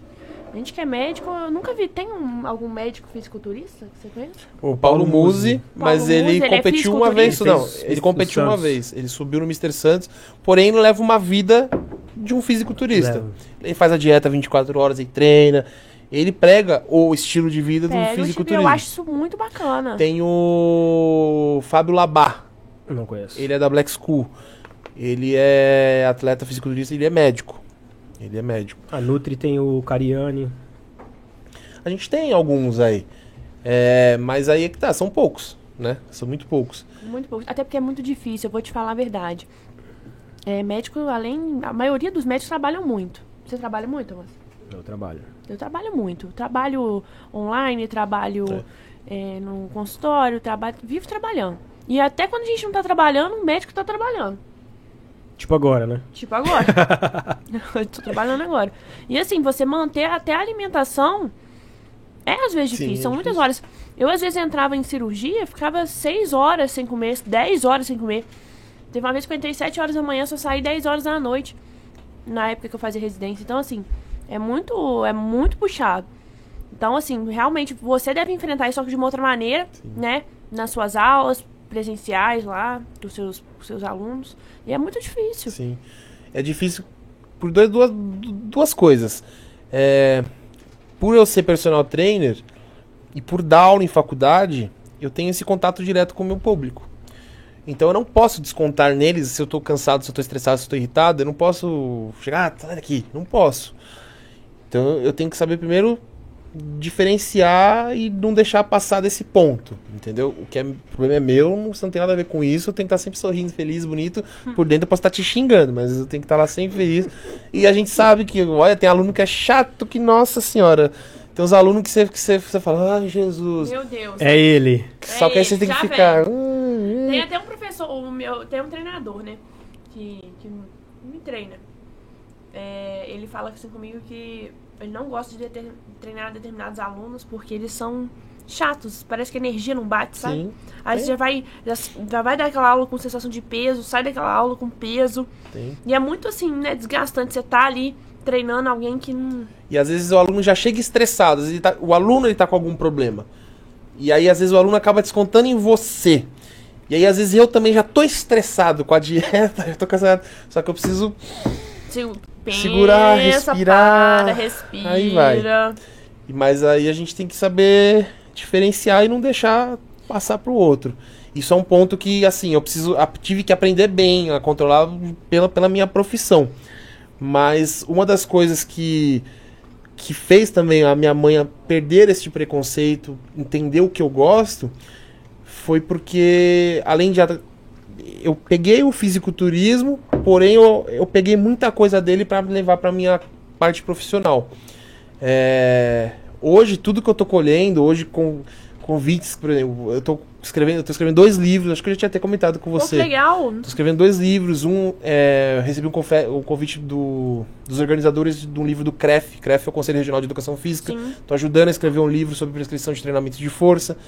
Tô, es- tô escrevendo um capítulo sobre gasto energético no treinamento de força. Só que assim, só de caras que são os bambambãs da fisiologia, da biomecânica, da educação física. Só que eu só consegui isso graças ao fisiculturismo. O, por isso que eu falei, eu sou o meu outdoor. Sim, você. Se, se você olha um cara que você fala, pô, esse cara é forte, o cara é, é grande. Bom, de treino ele deve saber. E aí é que aí é que é o ponto que eu peguei que eu quero meu diferencial. Eu não quero ser só forte e saber de treino, eu quero ter conhecimento. Então você junta, pô, o cara estuda, o cara lê, o cara tá antenado, o cara vive na prática. Faz dieta. Meu, cara, eu quero você. Você vai lá na. Vai dar uma palestra pra mim, cara, eu quero você. Tanto que as aulas que eu dou na Estácio de Sara FMU na pós-graduação é tudo voltada para treinamento de musculação e eu tenho uma matéria que eu só falo de fisiculturismo. Eu só falo da preparação do fisiculturismo, como que é uma dieta de um fisiculturista. Por quê? Porque é uma coisa que está crescendo dentro do, do da Agora fala fitness. aqui. Uma perguntinha aqui que não quer calar. Uma pessoa que quer começar agora no esporte. O que, que você diria se as pessoas estivessem olhando aqui, eu pra você? Fala, olha, eu quero começar a competir. O que, que você falaria pra mim? Primeira coisa, a gente tem que ver se ele tá com um físico para poder competir. Não, zero físico. Então a primeira coisa que eu ia falar, vamos ter paciência. A gente tá? teve um paciente, lembra dele? Tem que ter, primeira coisa, paciência. Porque você não vai acordar lagartixa, você não vai dormir lagartixa e acordar um jacaré. Eu, eu sempre falo isso. O caminho é. Eu, eu, eu há um tempinho atrás, eu, eu tive um atleta que eu preparei ele para competir. Só que assim, ele, ele me procurou e falou: Eu quero competir. Esse ano. Eu falei: Esse ano não. Não dá. Não, eu quero esse não ano. dá, né? Esse ano Não não. dá. Não, mas por que, ano não? Você não está com um físico bom. Você quer ir. E ele já tinha ir? um físico bom? Não. Ele tinha zero físico. Zero físico. Era uma pessoa ele era- que ele não treinava, só que era assim, treinava. ele era, ele era aquele. É o, é o gordinho que quer virar um atleta. Pô, mas ele queria começar no mesmo, no mesmo ano e. É, então, por isso Mas- a pessoa acha que é só subir e ir. Entendeu? Não, Porque né? assim como, no emagrecimento, vergonha. não, assim como no emagrecimento, as pessoas acham que é para amanhã o negócio, Sim. né? Não, não, não entende que... Por exemplo, esse físico que você tá hoje, é, de- quando que começou a sua evolução? Quanto que você viu? Falei, pô, ganhei... Quanto que você ganha? Vamos, vamos mudar a pergunta. Quanto que você ganha, por exemplo, num off de massa magra? Em quanto tempo, mais ou menos? Eu seguro meu off muito, tá? Eu não, eu não gosto de deixar subir muito até pra que depois eu para baixar, sofrer muito pra baixar. Eu tento segurar o meu off até no máximo estourando 115 quilos. Hoje eu tô com 108, só que eu sempre 7 controlo. Eu controlo assim, se eu tô vendo que eu já tô chegando, vai, 110, 112, aí eu dou uma apertadinha na dieta, eu dou uma baixada. Eu gosto sempre de ficar trabalhando nisso. Mas por quê? Por que, que eu, eu, eu, eu, opto por isso? Porque como é minha categoria, eu preciso bater 86 quilos, se eu pesar 120 quilos pra depois eu baixar pra 86, eu vou sofrer muito, entendeu? Mas é, é- essa questão do peso para sua categoria é por conta da altura também. Da altura. Tá. E porque eu sou Classic Physique. Agora, se eu falar assim, ah, não quero mais ser Classic Physique, eu quero virar Bodybuilder Open. Tá bom. Aí é o meu peso. Você pode pesar o tanto. Posso pesar o quanto que eu quiser. Não é vantagem para você? É que eu não gosto da categoria. Não gosto. Eu não gosto por- da categoria porque a minha, o meu referencial de físico que eu acho bonito é justamente o físico desses caras da old school da década de 80, 90. Porque eles eram muito mais simétricos, cintura mais fininha. Hoje, V-shape, né? hoje Mudou? os bodybuildings da Open eles são muito freak. Tanto que o atual campeão hoje chama Big Ramy. Você, você sabe quem que é? Você coloca Big Ramy. Eu tô só pesquisando aqui, todo Você mundo vai ver o tamanho falando. da Esse aqui. Não, é só você pegar o, o Kai Green também, o Phil Heaton, tudo. O Chris é sensacional. Até o. Até a, a época que o Rooney Coleman ele dominou, que ele foi oito vezes campeão, eu achava ainda o físico dele simétrico e bonito. Só que aí depois disso, entrou agora a era dos freaks, dos caras muito grandes. Eu acho mai- muito maior, legal, melhor, né? acho, pô, acho muito louco. Mas assim, eu, Gustavo, pra É mim, esse. esse é o Big Ram. Olha o tamanho das coxas desse cara. É isso mesmo. E, cara, Eles são freaks, os caras, meu, é 130 quilos. Gigante. perguntinha, Seco, seco, Seco, tá? seco. Deve ter Perguntinha- quantos centímetros de coxa? Sei lá. Sei lá, né? Deve sei, Aí. Tomás, deve dar umas noção. quatro do seu braço. Cara, perguntinha polêmica. Ai, meu Deus. Só frango Tomás. e batata doce, é possível chegar num shape desse? Ali? É. Big a Green? Não. O que, que é que. Você, ainda mais como médico, sabe melhor do que eu. Ah, Corpo- Tomás o sabe não. corpo- O corpo do Mas- ser humano não, Toma- não foi feito. Mas assim, até que ponto é, a genética acaba que ajudando ou limitando uma pessoa? Existe, existe essa questão, é, eu consigo é, chegar num corpo legal ou a- em algum momento a genética me limita nesse ponto? Bom, genética conta muito, né? Óbvio, se a pessoa já tem mais facilidade de ganhar mais massa que a outra, a genética vai ajudar. Porém, para você conseguir identificar, a gente fala que assim, a pessoa que ela é iniciante, ela se ela levantar uma peteca, ela já hipertrofia. Mas isso por quê? Porque ela é iniciante. Então, o corpo dela está muito mais apto a receber estímulos novos e responder. Quanto mais tempo de treino a pessoa tem, a gente fala que ela entra em um platô fisiológico. Ela começa. é, vamos falar que o corpo dela fica calejado. Você pode fazer. Ó, vamos pegar isso, isso, isso. Para ela ter uma resposta para ganhar um quilinho, às vezes. Puta, demora. Por quê? Porque ela já tá com muito tempo de treino. Ela já tá muito treinada. A a- o metabolismo dela, até a parte fisiológica dela, é totalmente Acostumou. adaptada. Então ela já não responde mais a esses estímulos externos. E aí é que entra essa parte que o pessoal começa a usar os hormônios. É, o problema dos hormônios, eu não vou ser hipócrita, no fisiculturismo, para você chegar no tamanho de um Big Ramy, Não tem como foi chegar. com frango e batata doce, né? Sim. A gente fala que nem planta cresce natural. Você tem que adubar. Para chegar naquilo, eles precisam usar a parte do hormônio. O problema do, do uso de recursos ergogênicos no esporte é o que os entusiastas eles acabam queimando o nosso esporte. Eu sempre falo isso. É, atleta, a grande maioria dos atletas, falo a grande maioria, não todos, quando eles vão partir para a parte de uso hormonal, a grande maioria faz acompanhamento com médico, eles vão fazer baterias de exames, eles fazem o negócio. Eletrocardiograma, sério. o eco, né? O problema é que tem esses entusiastas que eles querem tudo pra ontem E aí eles entram no YouTube ciclo de deck dura. Aí, Aí eles- acabou. Clássico, né? Hoje no YouTube você tem, você tem até vídeo que você aprende a se auto-aplicar. Sim. Como aplicar no deltoide. Aí o cara te ensina a aplicar no deltoide. Aí vai sem agulha estéreo, vai, aí, aplica... Não, aí acontece as. Desculpa, as merda que acontece. É. E o. Aí a mídia já pega. Olha, fisiculturista morre usando anabolizante, que não sei o que. Aí pronto. Todo fisiculturista usa anabolizante vai morrer. E começa. Mas assim, pra chegar no tamanho do Big Ram, o corpo não foi feito pra isso. Ele não tem como não usar nenhum recurso ergogênico aí por fora.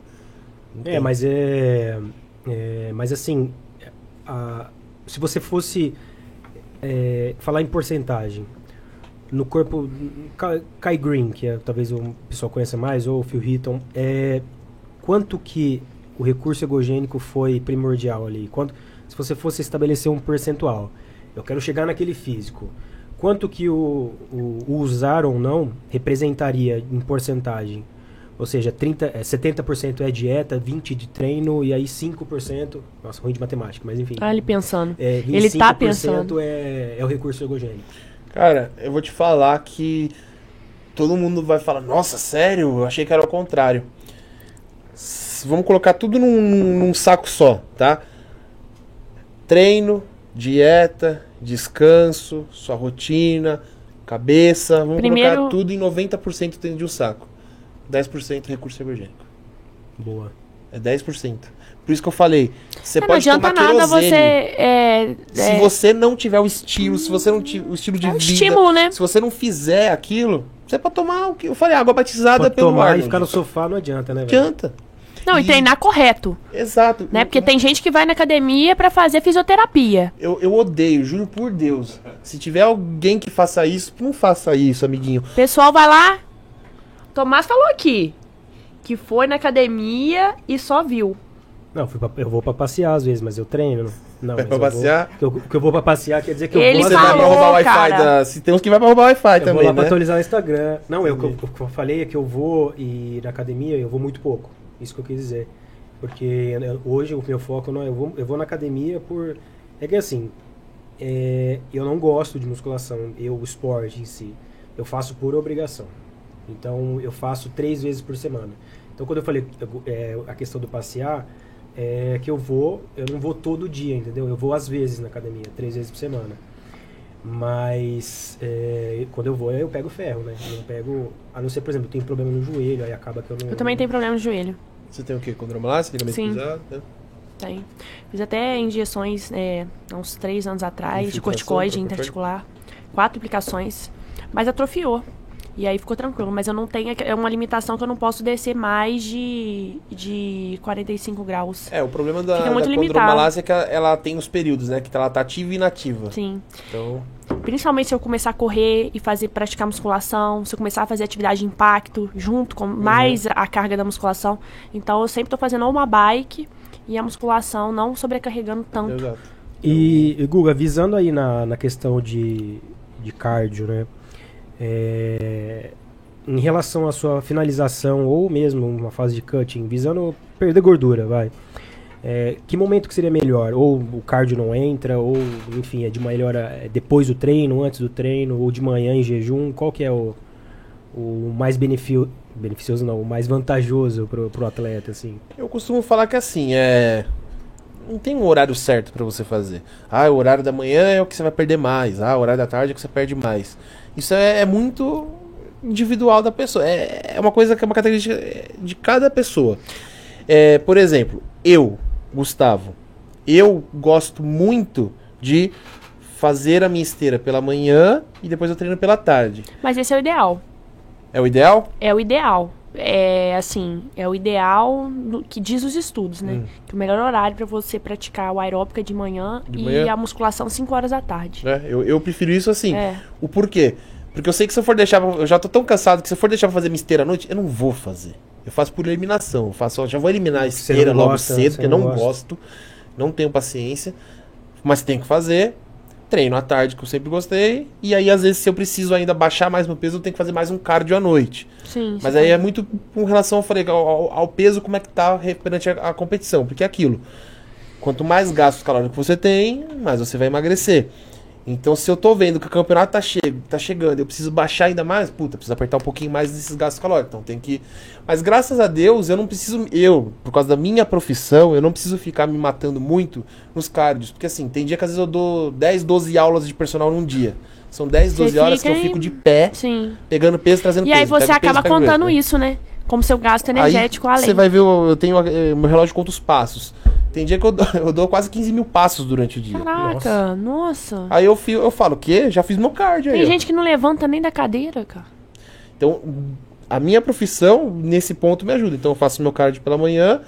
E aí, conforme eu vou dando aula durante o dia, 10, 12 aulas por dia, bota aí 10, 12 aulas de pé, pegando peso, traz peso. Pega peso, traz peso. Pega peso, traz peso. E aqui, uma coisa que é, tem também o jeito de pegar o peso na academia, né? Sim. Pra não dar. Você sente dor nas costas às vezes? Não, graças a Deus nunca tive esse problema de às vezes estar ajudando um aluno travar. Nunca aconteceu. Às vezes o aluno travou no movimento, eu consigo levantar, tirar. Então, assim, lesão raramente eu tenho. Eu, por falta de flexibilidade e mobilidade, às vezes eu tenho a lombar. É isso. Eu pego a minha lombar ali, mas é falta de. Como eu falo, eu sou vagabundo, eu não me alongo. Eu preciso me alongar. Ai, meu É, Deus. do mas céu. é, acabei, acabei esquecendo de falar no- na sua apresentação que a gente trabalha junto, né? E, e que hoje, antigamente a musculação tinha um pouco de preconceito, né? E a gente sabe que ela é muito bem-vinda na, na- no, no processo de emagrecimento, né? Sim. É, você costuma é, atender esse tipo de público? Como que é, como que, como que é, é diferente do que faz um fisiculturista, o treino? Ou como que você estabelece isso? É pela, pela, pela pessoa, pela patologia dela? Como que você monta o, o, o treino? É, é, Ah, você, tem que, você tem que conhecer o paciente. Eu chamo de paciente. É, primeiro você vai ter que fazer uma anamnese para você saber todo o histórico dela. E eu gosto de trabalhar é, de duas formas. Tanto com o histórico dela de, de doenças, tanto Saber, né, musculares, como é pra saber o é. que, que ela tem. Ela tem algum problema muscular, alguma limitação, movimento. E eu gosto de trabalhar e eu gosto de entrar muito na parte psicológica. E eu já trabalho, por exemplo, tem, tem eu conheço profissionais que não gostam dessa linha. Que eles, não, eles têm que fazer o que eu quero. Eu já sou diferente. Tanto que na minha anamnese, quando eu pergunto para os meus alunos, eu falo para eles assim: Você já fez academia? Já. O que, que você gostava das vezes que você fazia fazer academia? Ah, gostava disso, disso, disso. O que, que você não gostava? Puta, eu odiava fazer isso, isso, isso. Então pronto, eu já elimino tudo que ele não gostava. Porque senão acaba desistindo no meio do caminho, né? E não é mesmo se for interessante. um, um leg press, por exemplo. Posso substituir por uma cadeira extensora ou um agachamento? Principalmente nos dois primeiros meses, né? Por exemplo, existe leg press 45, leg press 180, É. sumô, um agachamento. Su- supino de reto, por exemplo. Posso substituir uma supina o supino máquina ou um crucifixo. Estou trabalhando o mesmo grupamento muscular. Entendeu? Hoje em dia, a gente tem tantas opções de máquinas e tantas opções de exercícios que eu não posso, eu não preciso obrigar o meu aluno a falar, você só vai fazer leg press 45. Não. Você não quer fazer leg press 45? Vamos fazer um 180? Vamos fazer um agachamento? Vamos fazer um agachamento sumô? Você está trabalhando o mesmo grupamento muscular. Então eu gosto de trabalhar muito dessa forma, porque assim, a maioria das pessoas, vamos dizer que 80% dos casos de pessoas que vão treinar são pessoas que não gostam de treinar. Elas não gostam Não, de elas estão ali por obrigação. É isso que eu tô Elas falando, estão não é ali- Gustavo, é estudo mesmo. Elas Tipo, estão ali eu- pra eu não emagrecer. curto, cara, Elas mas eu estão treino indo- por, por, por que eu vejo como remédio mesmo, cara. A gente Não- fala que elas estão indo por fatores externos, porque assim, você tá gorda. O médico fala, ó, colesterol tá alto. Academia, atividade física. Então a pessoa já chega, ah, eu só vim porque o meu médico falou que eu preciso vir. E a musculação é o que dá mais resultado, né? Ah, a musculação é a base de tudo, eu costumo falar. E aí, o que, que adianta eu mandar a pessoa que já não gosta de fazer academia fazer o que ela não gosta? Então eu sempre prefiro fazer assim. Eu, eu, eu tenho alunos que eu deixo, às vezes, até escolher o exercício. Fulano, hoje a gente vai fazer perna. Quer fazer o quê? Ah, hoje eu tô fazendo fazer isso, isso, isso. Eu já tenho amigos que não gostam. Pô, Gustavo, não tá certo você fazer isso, porque se você tá montando a sua planilha de treino. Eu falei, meu amigo, eu tô trabalhando com adesão. Exato. Primeiro eu Boa. preciso pegar o meu aluno, fazer ele criar aquela rotina que ele goste do treino, para depois eu falar, bom, agora que ele já criou aquela rotina que ele gosta, ele vê que ele tá gostando do treino, agora eu posso, ó, então agora hoje eu- vou fazer o treino para você. Porque como eu te falei, não- a, a pessoa já vai não gostando e vou passar o que ela já não gosta de fazer, ela não volta E é mais. uma construção, né? Às vezes a pessoa não gosta, mas passar do tempo ela já não vive mais sem. Exato. Eu, por exemplo, comecei a treinar sem, com velho. 15 anos. Eu comecei a treinar com 15 anos e já tive altos e baixos na musculação. Já tive períodos que eu treinei certinho durante um ano, parei nos dois meses. E a musculação também é bem grata, né? Você para, você Você perde. conquista em um ano. É, eu, por exemplo, você eu perde. fiquei um ano aí na residência e simplesmente perdi tudo. Tudo, tudo, tudo, tudo que eu tinha conquistado tem- aí em tem dois anos. de memória muscular, né? É, assim, eu agora tenho acho que uns seis meses que eu voltei realmente. Tem a memória, mas assim, é tudo questão do treino, a dieta, a suplementação, Uhum. ajustar tudo. É, na verdade, é, é, você tocou no assunto de memória muscular, que eu sempre, quando vou dar aula, penso- besteira. o aluno fala pra mim, ah, memória muscular. Eu falo, meu amigo, cérebro é só aqui. Músculo não tem cérebro. Mas é que o pessoal usa esse termo de memória muscular. Mas o, o que você quer dizer, por que, que a pessoa volta muito mais fácil? Por exemplo, eu, Gustavo, eu treino há tantos anos. O meu músculo, ele já tem um- uma célula que chama célula Célula satélite. Muito mais do que uma pessoa normal.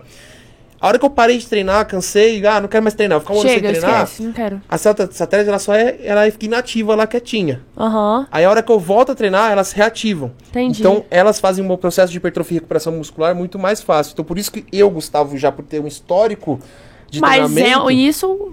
Isso O que, que explica exatamente o que, que essa célula satélite faz? a célula satélite nada mais é, assim, elas se multiplicam, Ela tá? fica onde essa célula satélite? Ela fica na, na parte da periferia do músculo, ou seja, se Ela você fica for- no músculo. No músculo, na Todo parte mundo tem essa periférica, célula. a parte de fora mesmo do músculo. Todo mundo tem. Todo ela. mundo tem. Quanto mais tempo de treino você tem, mais essas células satélites elas vão se Ah, multiplicando. entendi. Por quê? Porque o seu músculo entende que, pô, esse cara toda hora tá indo lá treinar, ó, tá tendo toda Tá hora tendo ruptura muscular, ó, toda hora tá tendo rompimento. A gente tem que fazer o quê? Acelerar esse processo de recuperação, porque o doidinho amanhã tá na academia de novo. E são essas células satélites que fazem todo esse processo de recuperação muscular, que é a hipertrofia. Que a hipertrofia nada mais é, você rompe e reconstrói a musculatura. Rompe e cada, cada hora você vai é, recompondo a musculatura cada vez maior. Regenerando, é. né? Que são as células satélites, que é o que acontece. Eu, Gustavo, parei de treinar, fiquei um ano sem treinar, elas vão ficar quietinhas lá, inativa. Hora que eu voltei, opa, ele voltou, ativa de novo. Mais rápido. Então, por isso que uma pessoa que já tá treinada há mais tempo, ela se ela consegue tipo ficar grande menor tempo do que uma pessoa que tá lá se matando a No treinar, mesmo tempo. entendeu? Aí por isso que a gente fala, é a memória muscular. Memória. E, e, e para você ver um ganho, assim, não para ficar fisiculturista, para você ver um ganho, assim, eu quero, sei lá, eu quero um ganho de massa magra. Quantas vezes na semana eu teria que ir na academia, por exemplo? Ganho de massa magra? É, eu quero, por exemplo, eu quero só uma pessoa que está visando. Quem sabe, né? Que a massa muscular é o que vai garantir um envelhecimento saudável. Sim. Idosos com mais massa Sim. muscular adoecem menos. Quando adoecem menos, ficam menos tempo internado. Quando ficam Sim. menos tempo internado, se recuperam mais rápido. É, não só pensando nessa. Eu quero pelo menos manter a minha, minha massa muscular e, se possível, aumentar. Pensando aí numa questão de ganho. Uhum. Quanto, quanto, quantos dias eu teria que ir, mais ou menos? Eu recomendo assim, ó, qualidade de vida, três vezes na semana. Qualidade. Qualidade de vida, né? Que é, o American College mínimo, né? recomenda você três vezes na semana, É mínimo. acumulando 150 minutos Não, mas de aí são atividade. exercícios no geral, né? Sim. Mas pra hipertrofia, eu 4 a 5 na semana. No mínimo. No mínimo. 4 a 5 na semana. E aí tem aquele lance, né? 4 de 8 para crescer, 3 de 15 para secar, é isso? Ah! Isso daí é. Aquela fórmula do bolo. 3 de 15 seca, 3 de, de 8 hipertrofia. É. Não, não, não, não é tem. isso aí, né? Por aí o caminho, né? É, bem por aí. Só que não, só que não. Hoje só em que dia, não. o que a gente fala de, de hipertrofia é volume, né? O volume de treino. Você tem que estar com um volume alto de treino. Por exemplo, não adianta você ir uma vez na semana e treinar um exercício de peito. Entendi. Como é que você vai hipertrofiar fazendo uma vez na semana um exercício para peito? Então por isso que a gente faz as divisões de treino. Ó, a gente vai fazer peito aqui na segunda, na terça você faz costa, né? Aí na quarta você já volta para na, na quinta você já faz peito de novo. Quantos exercícios? Ah, três a quatro exercícios. Então quanto mais exercício, quanto mais repetições você acumular durante a semana, a gente fala que é um volume de treino, é isso que vai te fazer hipertrofiar. O pessoal acha que também, por exemplo, quanto mais peso é hipertrofia. Hoje os estudos mostram que o peso ele está mais é, remetente à força máxima. Hipertrofia está mais ligada a volume de treino. Quanto mais vezes, quanto mais Vai vezes, chegar mais próximo à fadiga. quanto mais vezes você for, mais tempo de, de- de tempo sob tensão você acumular nesse músculo, mais você vai É hipertrofiar. aos poucos também. Né? É uma construção, uma coisa Entendi, que você não constrói músculo de uma noite pro dia. Por exemplo, eu tenho exercício que eu faço 3 de 15.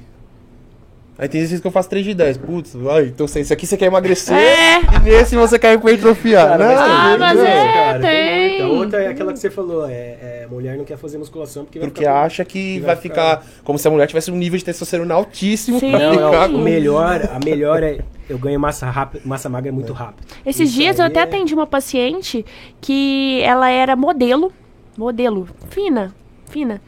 E só que ela era aquela falsa magra. E ela tinha uma pochetezinha, mas ela fina. Uhum. E aí a gente conseguiu ajustar é, toda, todo o protocolo dela de, né, pra ela conseguir perder um pouco de gordura e ganhar um pouco de massa. E, cara, ela teve ótimos resultados. Ela continuou no, no slim dela, no físico, perdeu a, a barriguinha, foi bem legal. Então, assim, não tem nada a ver essa questão de, ah, vou, vou treinar, Vai vou, vou pegar peso e vou ganhar músculo. Da mesma forma que homem me irrita. Músculo não, né? Porque músculo ganha, mas ganha massa magra. Massa magra. Não, e a perde a massa gorda. É isso que o pessoal não entende. O, o- O pessoal acha que vai ganhar massa e volume. Eu acho que, eu acho que é isso, né? Que o pessoal pensa. Que vai ganhar massa e, consequentemente, um volume É grande. criou-se, né, na verdade, um conceito muito errado de que cardio emagrece e, e isso. musculação incha, né? É. Então, assim, incha, né? A gente sabe que porque quando você aumenta a musculatura, você aumenta a deposição de glicogênio, né? E a cada grama de glicogênio a gente recruta 3 gramas de água. Mas incha no músculo, você não vai inchar no peso. E além disso, o que, que a gente tem que pensar? Que o músculo ele consome muito mais caloria do que uma célula de gordura, por exemplo. Então a tua taxa metabólica, o metabolismo, que todo mundo fala que tem talento, vai ser muito melhorado em relação se você tiver, mantiver mais massa magra. Então, e- mas tem muito tabu em relação a ah, não faço porque eu ganho perna fácil. Tipo, é umas coisas que. Nossa. Não, e isso é o que você falou. É... Até pra pessoa que tá gordinha, que quer emagrecer, a musculação ela ajuda muito. Quanto mais massa muscular ela, ela tiver, é o que você falou. O que, que vai acontecer? Mais, é, maior é a queima, maior é a é aceleração do metabolismo. E você, quanto mais massa muscular você tem, mais glicogênio você precisa estar lá para usar. Então, por exemplo, pessoas que têm diabetes do tipo 2, né? O que tem de gente que quanto mais massa muscular, a taxa de a glicemia né, do sangue diminui por causa do aumento da massa muscular, então as, as pessoas não entendem. É Não. Infelizmente, eles associam musculação com ficar forte. Mas sabe o que eu acho que tá mudando? As pessoas, eu, eu tô sentindo que as pessoas estão mudando os conceitos aos poucos. Bem pouco, quer dizer. Assim, tá mudando bem aos poucos, mas já mudou bastante. Hoje em dia as pessoas estão se preocupando mais com a qualidade de vida, com a longevidade, com o envelhecimento saudável. Você concorda, Não, eu concordo, mas a questão ainda pesa, cara. Essa questão, ela tem que fazer cardio. A pessoa fala cardio antes da, da musculação ou depois pra emagrecer? Que a pessoa vincula, ainda tá muito vinculada Tá. à questão do. É, eu escuto muito isso, muita do- pergunta. É, do cardio é, ser a única ferramenta para emagrecer. Se você, eu vou falar, você pode falar melhor do que eu. Se eu fosse sugerir para um paciente entre musculação e cardio para emagrecimento, eu sugeria musculação, Eu com também. certeza. Sim, também. Eu também. Musculação. Então aqui, não tem nem discussão agora. Até porque. Três concordaram. Até porque se você for pegar um- uma pessoa com sobrepeso, ele não vai conseguir correr. Então você vai botar ele pra, pra andar na esteira. Ele vai andar 45 minutos, aí você vai ver o gasto calórico deu 200 calorias. É, Tipo, isso aí é, é é uma colher muito- de azeite. Se ele comer uma coxinha, já Sim. entendeu? Sim. Na musculação, não. Ele já vai ter um gasto uma calórico tem que maior. calcular os METs, né? Os METs Sim. de cada atividade física. O MET da musculação o- é diferente do, do, do natação, né? E a gente tem que calcular o gasto energético basal, fazer o cálculo, fazer o cálculo do MET, ver quanto você gasta na atividade física, pra ver se o ganho você quer uma hipertrofia ou você quer uma, uma perda de peso. Isso. Aí com isso a gente vai ajustando a alimentação, enfim. Aí é o treino. Eu falo que a, a nutrição, a educação física e a nutrologia, elas estão muito interligadas. Não adianta você ir prescrever, fazer um treino massa, pô. O, aluno rendeu no meu treino, eu consegui colocar a carga que eu queria, o aluno fez uma, um- um- uma boa contração muscular e você vai, a, a- parte nutricional tá inadequada. Tudo que você conseguiu no treino, você perde na alimentação. Sim. E a gente na que né, mexe com hipertrofia e emagrecimento também é a mesma coisa. Se a gente passar a montar todo um protocolo bacana e o cara não for direito treinar, de nada adianta.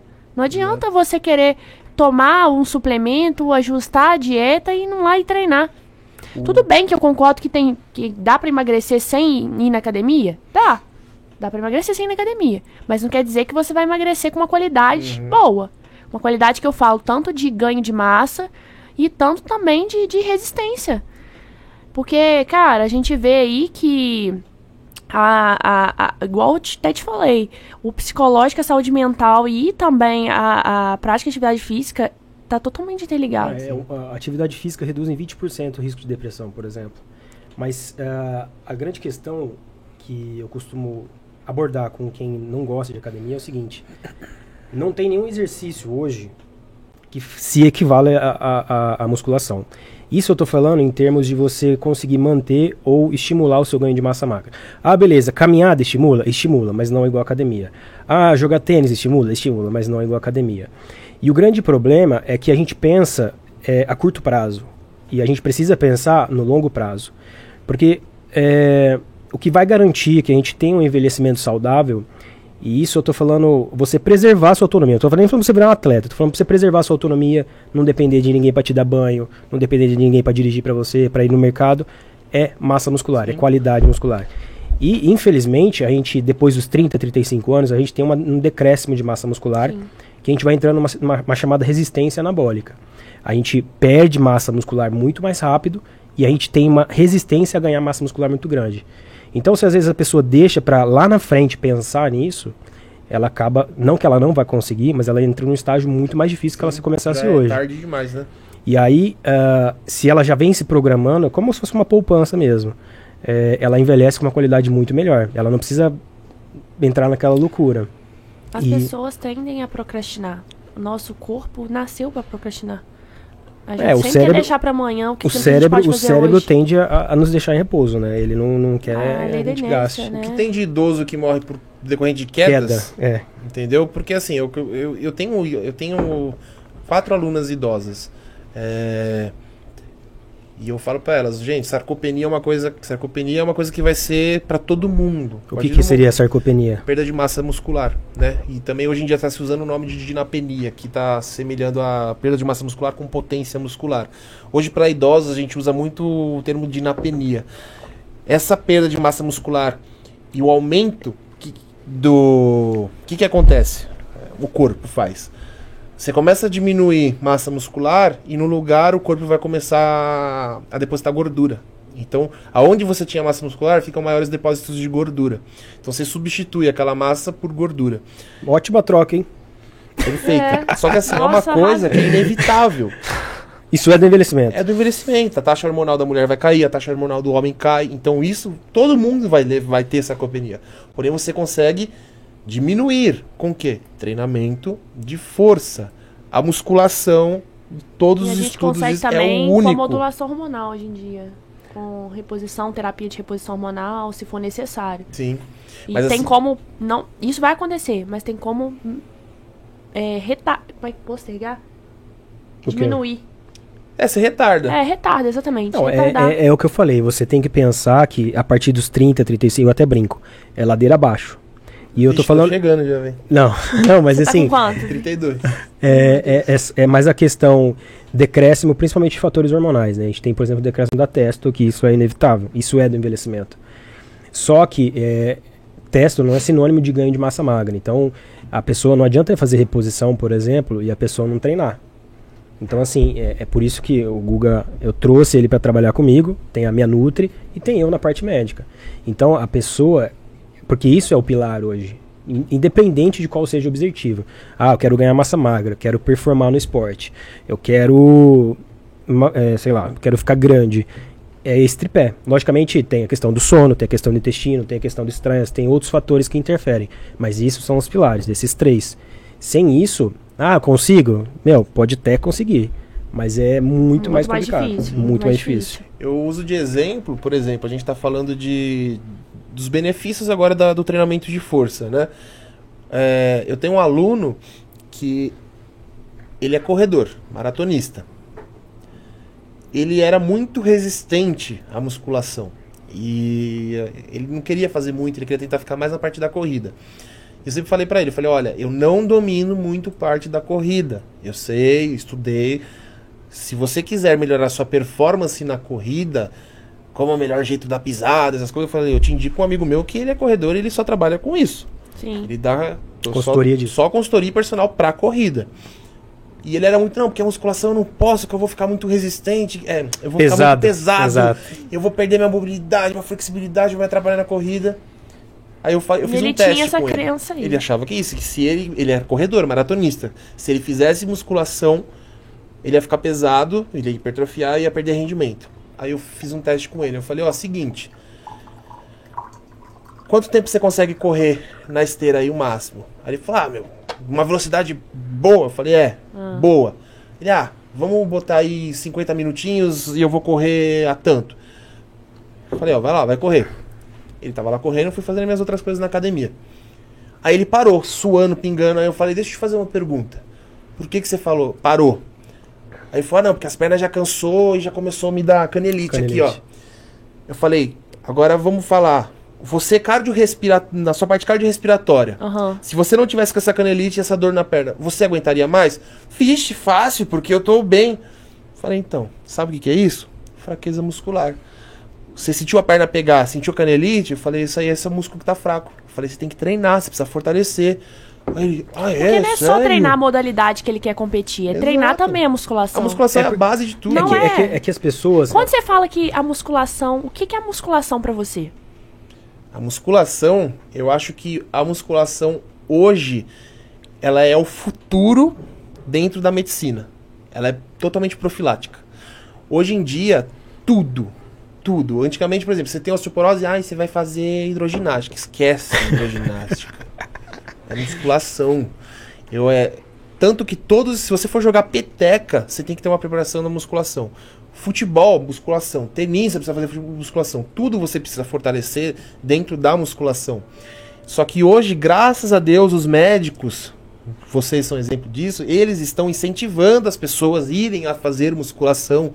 Se a gente for abrir um leque, ajuda em depressão, insônia, diabetes tipo 2, hipertensão, o que tem de gente que é hipertensa que começa a fazer musculação e para de tomar remédio? O que tem gente de diabetes tipo 2 que, que começa a fazer musculação ou às vezes nem precisa mais sim. tomar ou do- a, a dose da- do remédio diminui porque ela já começa a, a trabalhar isso daí. Então, eu acho que a musculação ela vai ser o futuro junto com associado com a medicina, totalmente profilático. Aí, Tomás. É, porque, cara. ah, Incrível, eu tá- concordo completamente com o que Ah, você ah, falou. ah, Hoje mas- em dia a gente tem, tá? A, a gente sabe que o que a melhor forma de, de tratar é prevenindo. Não, mas é- o exercício é remédio, né? O Isso, isso tem é que ficar. remédio. é, Não é. Por isso que eu te falei, eu vou porque eu, eu tenho que ir, cara. Eu não vou porque eu gosto. Porque eu, eu gosto de, de jogar tênis. Agora eu vou te Tem que gostar, não, às vezes não Eu tem vou que te jogar gostar, na você tem que ter a parede. consciência Vamos lá. que precisa daquilo. É o que minha aluna geriatra falou pra mim. Ah, Eu perguntei, e aí, o que que te- eu sempre fiz pergunta, o que, que te levou a treinar? Então, eu sou geriatra, que ela é gordinha. E eu passo pros meus alunos, sempre dele e brigo para eles fazerem academia, irem treinar, que não sei o que, bibibi. E essa semana um olhou pra mim e falou assim: A senhora treina? Eu menti pra ele, falei que eu treinava, só que depois eu parei pra pensar, falei: Meu, eu, eu falo pra eles: Ó, vocês precisam fazer atividade física, vocês precisam treinar, porque vai ser bom pra isso, vai ser bom pra. Ela, eu não faço porra nenhuma, eu não faço Nossa, nada. ou seja, ela fala, mas não Ela faz. prega uma coisa e Eu não não faz. gosto disso. é, é por isso que eu falei que Entendeu? você vive o esporte, entendeu? Aí por isso que eu falo, é, as pessoas que, por exemplo, que, que você que é médico, não, você tem que fazer atividade física, muito bem. Meu amigo, se você sabe que, tem, que, que faz bem, você tem que Porque ir. não é, tem que Não, mas eu vou, mano. Eu Não, vou. eu sei. Eu, Mas assim, eu tô é que o meu, meu lance é, é outro rolê? Porque assim, é isso Mas que eu te ele falei. vai, mas a maioria dos médicos não vão. Os médicos têm extrema É, dificuldade esses de dias, eu- praticar. cara, Por esses dias eu quê? recebi na minha caixinha no Instagram que uma endócrina falou que academia é só estética, velho. Ué, é loucura. e é Aí é, médica, aí é né? loucura. Não, tem muita. Aqui, outra coisa. Porque assim, a- a- muito médico também não, não pratica atividade física. Por quê? Trabalho, É plantão, o tempo, é. tempo. É, a Não, das é o que eu gosto de dizer, chama-se prioridade, cara. Também concordo. Prioridade. A gente só arruma tempo para aquilo que é o principal na nossa vida. É Você- só aquilo que a gente põe. Porque, cara, é, geralmente a pessoa fala ah, lá, ah, eu não tenho tempo de, de, de fazer atividade física. Mas o botequim tem. Não, não é, não é nem isso a questão. Eu não tenho tempo de fazer atividade física, que a minha rotina é muito puxada e tal. A, a rotina pode ser puxada, tá? É, mas se ela quiser, ela dá um jeito. E vou dar um exemplo, Ah, eu vou dar um não. exemplo, eu vou dar um exemplo aqui. É esdrúxulo, mas vou dar um exemplo. Digamos que você, é, se, uma- se alguém te oferecesse, cara, eu te dou um milhão de reais pra você dar um jeito de ir na academia todo dia nesse mês agora. Você dá um jeito hoje. Exato. na hora, isso, isso é na pessoa- hora, a aí o pessoa, que- minha filha, ela já tá na academia, ela tá onde? Primeira Ela tá- academia que é. ela Então, já assim, tá lá dentro. É, é, é isso que as pessoas têm que entender. Quando elas as falam não tenho tempo, ela tá falando nas entrelinhas. Não é a minha prioridade. Não, não Porque é. quando é a nossa prioridade, a gente coloca, seja como for. Mas eu acredito muito que as prioridades elas mudam. Sim. A partir do momento, é o que eu falo, começa do jeito que dá Exato. e depois você cria uma rotina. Só Vá- começa e vá vai do vendo. jeito que dá. Com o tempo vai entrando na sua veia aquilo. Você foi um dia, ah, também não, não fui no outro, mas no outro eu fui. Eu tenho uma e aí com o tempo, com o tempo você vai, nossa, me deu um resultado legal e nada mais é, nada que te dê um incentivo maior do que você ver o resultado. Quando você vê o resultado, você dá- tem vontade de ir outra vez. Da outra vez, você vai outra vez. Você vai pegando aquilo, incorporando no seu estilo de vida. Então, às vezes, uma pessoa que não tem um estilo de vida saudável, uma alimentação adequada, por mais que ela, ela foi uma vez, ela, cara, não, não deu, mas de três meses já dá um resultado na pessoa. Por mais que ela não esteja fazendo nada certo, nenhum outro resultado, mas ela já vê aquele, cara, vou me dedicar mais. Com certeza. É, isso tem E duas aí, frentes. talvez você já mas- vai um, um- Você vai no primeiro ano, no segundo ano você já vai mudando. Não, vou esse ano eu vou ficar melhor. A coisa Projeto vai verão. entrando. Cara, mas, mas tem, du- tem duas você. frentes. Só que as pessoas O do- desistem. Não, pessoas então, desistem. É justamente isso. Antes As disso acontecer. As pessoas desistem no meio do caminho, porque demora a aparecer resultado. Demora. E aí ela fala, não, não tô fazendo, tô me matando aqui, não tá rolando nada. Então acaba que é, as pessoas, de novo, elas não olham a longo prazo, né? Elas Por olham isso que sempre... eu trabalho com adesão. Exato. É Fazer um o que gosta já ajuda. Por né? isso que é uma das coisas que eu faço. A pessoa, se ela já tá indo lá forçada e ela não gosta, eu tento, primeira coisa, é a- fazer a- ela criar aderência, ela criar aquela, o sentimento de que ela precisa. Por exemplo, eu tenho uma aluna que ela fez bariátrica, ela. E eu sempre falo pra pessoa, eu tenho sempre o me- o mesmo argumento. Falo, ó, hoje você não gosta, mas você vai ver, ó, mais pra frente, você vai sentir falta, você vai falar, pô, meu, tá me fazendo bem, você vai, eu falei, você vai até sentir falta na hora que você não vai. Aí ela vive brincando pra mim, ela fala assim, Gustavo, eu, eu confesso pra você que eu não acordo e falo, ah, é legal, hoje eu vou pra academia, eu vou treinar. Ela falou assim, eu ainda não tenho esse sentimento. Porém, ela, hoje eu consigo levantar da cadeira melhor. Ela falou, ela, ela tinha início de artrose. Ela falou, eu já não tô tendo mais Crise. as crises. Ela falou, então eu sei que isso está me fazendo bem. Ela falou, mas eu ainda confesso pra você que não é o que eu amo de fazer, tá? Ela falou, eu ainda amo dormir, eu amo ver TV, eu amo fazer...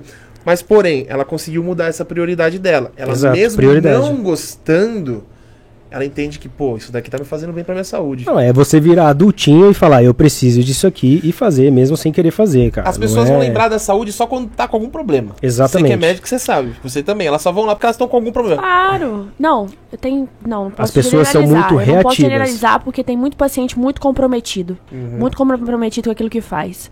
E tem gente também que, igual eu falei, não começou comprometida e se comprometeu com o tempo. Não, mas a grande... e a a grande... grande maioria realmente não. Não, a grande questão é que, assim, hoje, a maioria, cara, a, a tendência é sermos mais reativos do que proativos. Reativos é, cara, ganhei peso, vou, vou fazer um acompanhamento. Ou ao invés de, cara, eu tô no meu peso e vou começar a comer saudável e ficar saudável para evitar ganhar peso. Então, quanto mais proatividade, melhor, né? Porque a gente deixar acontecer alguma coisa para mudar, ou a gente muda pelo amor ou a gente muda pela dor, Sim. né? Mas a a ideia pela dor. é, a dor. ideia não é essa. Grande maioria. Acordar cedo não é fácil, trabalhar não é fácil, ganhar dinheiro não é fácil. E quando é fácil, tem Vai alguma- fácil. Vai fácil. Sim. Tudo que vem fácil, vai fácil. Então, o sucesso é uma coisa que é todo dia você ir lutar um pouquinho por ele. Não vem do nada. Quando vem do nada, você perde. Então, é todo dia acordar cedo, todo dia, ou acordar tarde, dependendo do, do seu estilo de vida, mas é todo dia você buscar ir além do que você está agora. Exato. E aí você vai todo dia conquistando, conquistando, pra você chegar e não desistir. O, a diferença da pessoa que fracassou da pessoa que teve sucesso é, é que ela desistiu no meio do caminho. A pessoa vê que tá difícil, nossa, deu errado, não vou tentar, vou desistir. É muito mais fácil desistir. E aí voltar pra onde você tá. Porque onde você tá, você já tá. Então, sempre ir além, cê- no, você vai- no máximo que você vai acontecer é você voltar pra onde você tá. Então é o que eu falo, não é, não é fácil. Ser fisiculturista não é fácil.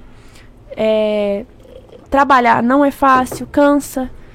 Mas é o Só que, que, você. estar acima do peso também não é fácil. Não Ficar é fácil. doente não é fácil. Não é fácil. Você tem que escolher qual fácil você quer. Sim. Quer dizer, qual difícil você quer, né? No caso. é. E, qual- E eu, eu entendo que pra pessoa, por exemplo, uma pessoa obesa, que tá acima do peso, é difícil também tá na posição dela. Não é fácil ficar sem comer, fazer uma dieta restritiva. É difícil. É sair da sua zona de conforto. Entendeu? Assim como pra você te botar pra não treinar, você deve ser difícil não ficar sem treinar pra você, porque você já acostumou a treinar. Então, você se submeter ao estresse é muito complicado. E, mas você é igual eu sempre bato na tecla. Você tem que ter um objetivo muito bem definido e ir em frente. Com certeza. E é isso, mas eu, eu acho que. Ah, e uma pergunta. Você come chocolate? Como? O Normal. pessoal perguntou isso. Eu como. O pessoal queria Eu sou saber. formiga, vixe. Eu como, mas aí é que eu falei. Eu, eu tô em né? off. Como? Escolho um final de semana, uma hora, uma refeição, outra que eu tô com vontade, eu como. Você nunca chuta o balde mais de um dia. hein? Já- Não, não. Chutar, Final- tipo, três dias seguidos, dois dias Tipo, seguidos, todas as dietas livres. não. Que nem, ó. Hoje... Hoje eu sei que eu vou comer alguma coisinha ou outra, eu vou acabar comendo. Não, eu já comi aqui. Mas durante o pessoal dia eu faço visto. tudo bonitinho. E aí na janta, sei lá, vou comer uma pizza. Eu comi alguns pães de queijo. Comeu seis exatamente. Você contou, Tomás? Vai, tinha seis aí, agora feio, não tem Tomás mais. Cara, contou, não, Tomás contou. cara! Que isso? Não quero nem mais comer. Não, mas eu, eu, só- eu falo, ser, o fisiculturista é um ser humano normal. É, às vezes, quando eu, eu publico no meu Instagram, no meu Insta que eu tô comendo hambúrguer, direto eu recebo. Cara, você tá comendo hambúrguer? Eu falo, Ah, tô! eu tô, tô ser humano, é, ó. Eu vivo, fome tenho vida. também. Eu tenho Não, mas eu não fome. sabia que você comia. Ah, Como, cara? Eu Falei, Não, não só que em época de dia. competição, é época de competição, eu falei, não estou em época de competição. E, e esse negócio que você falou de só do pessoal que é mais reativo, eu sempre dou uma dica às vezes pros meus alunos e pras pessoas que falam, ah, eu não tenho tempo, não sei o que lá. Eu falo, meu, são pequenas atitudes que você vai tomar no seu dia a dia que pode mudar. Por exemplo, você vai de ônibus, metrô, vou, você já parou em pensar, você já parou pra pensar se você descer às vezes dois quarteirões um pouquinho antes e ir a pé até o seu trabalho? Ah, eu moro no terceiro andar. Você já pensou em parar de, de usar elevador e tentar começar a subir de escada? Ah, eu não tenho tempo. Mas assim, são coisas que Nossa, você não tem vai. tempo, velho. 30 que não, segundos. eu vai acho, mudar? eu acho que essa desculpa do não tenho tempo. Acho que tem. Cara, é falta de Ah, prioridade. Mas a pessoa tem- fica deitada meia hora na cama mexendo no celular. Essa meia hora que você tava deitada na cama mexendo no celular, você fez meia hora de esteira. Sim. Meia hora de treino.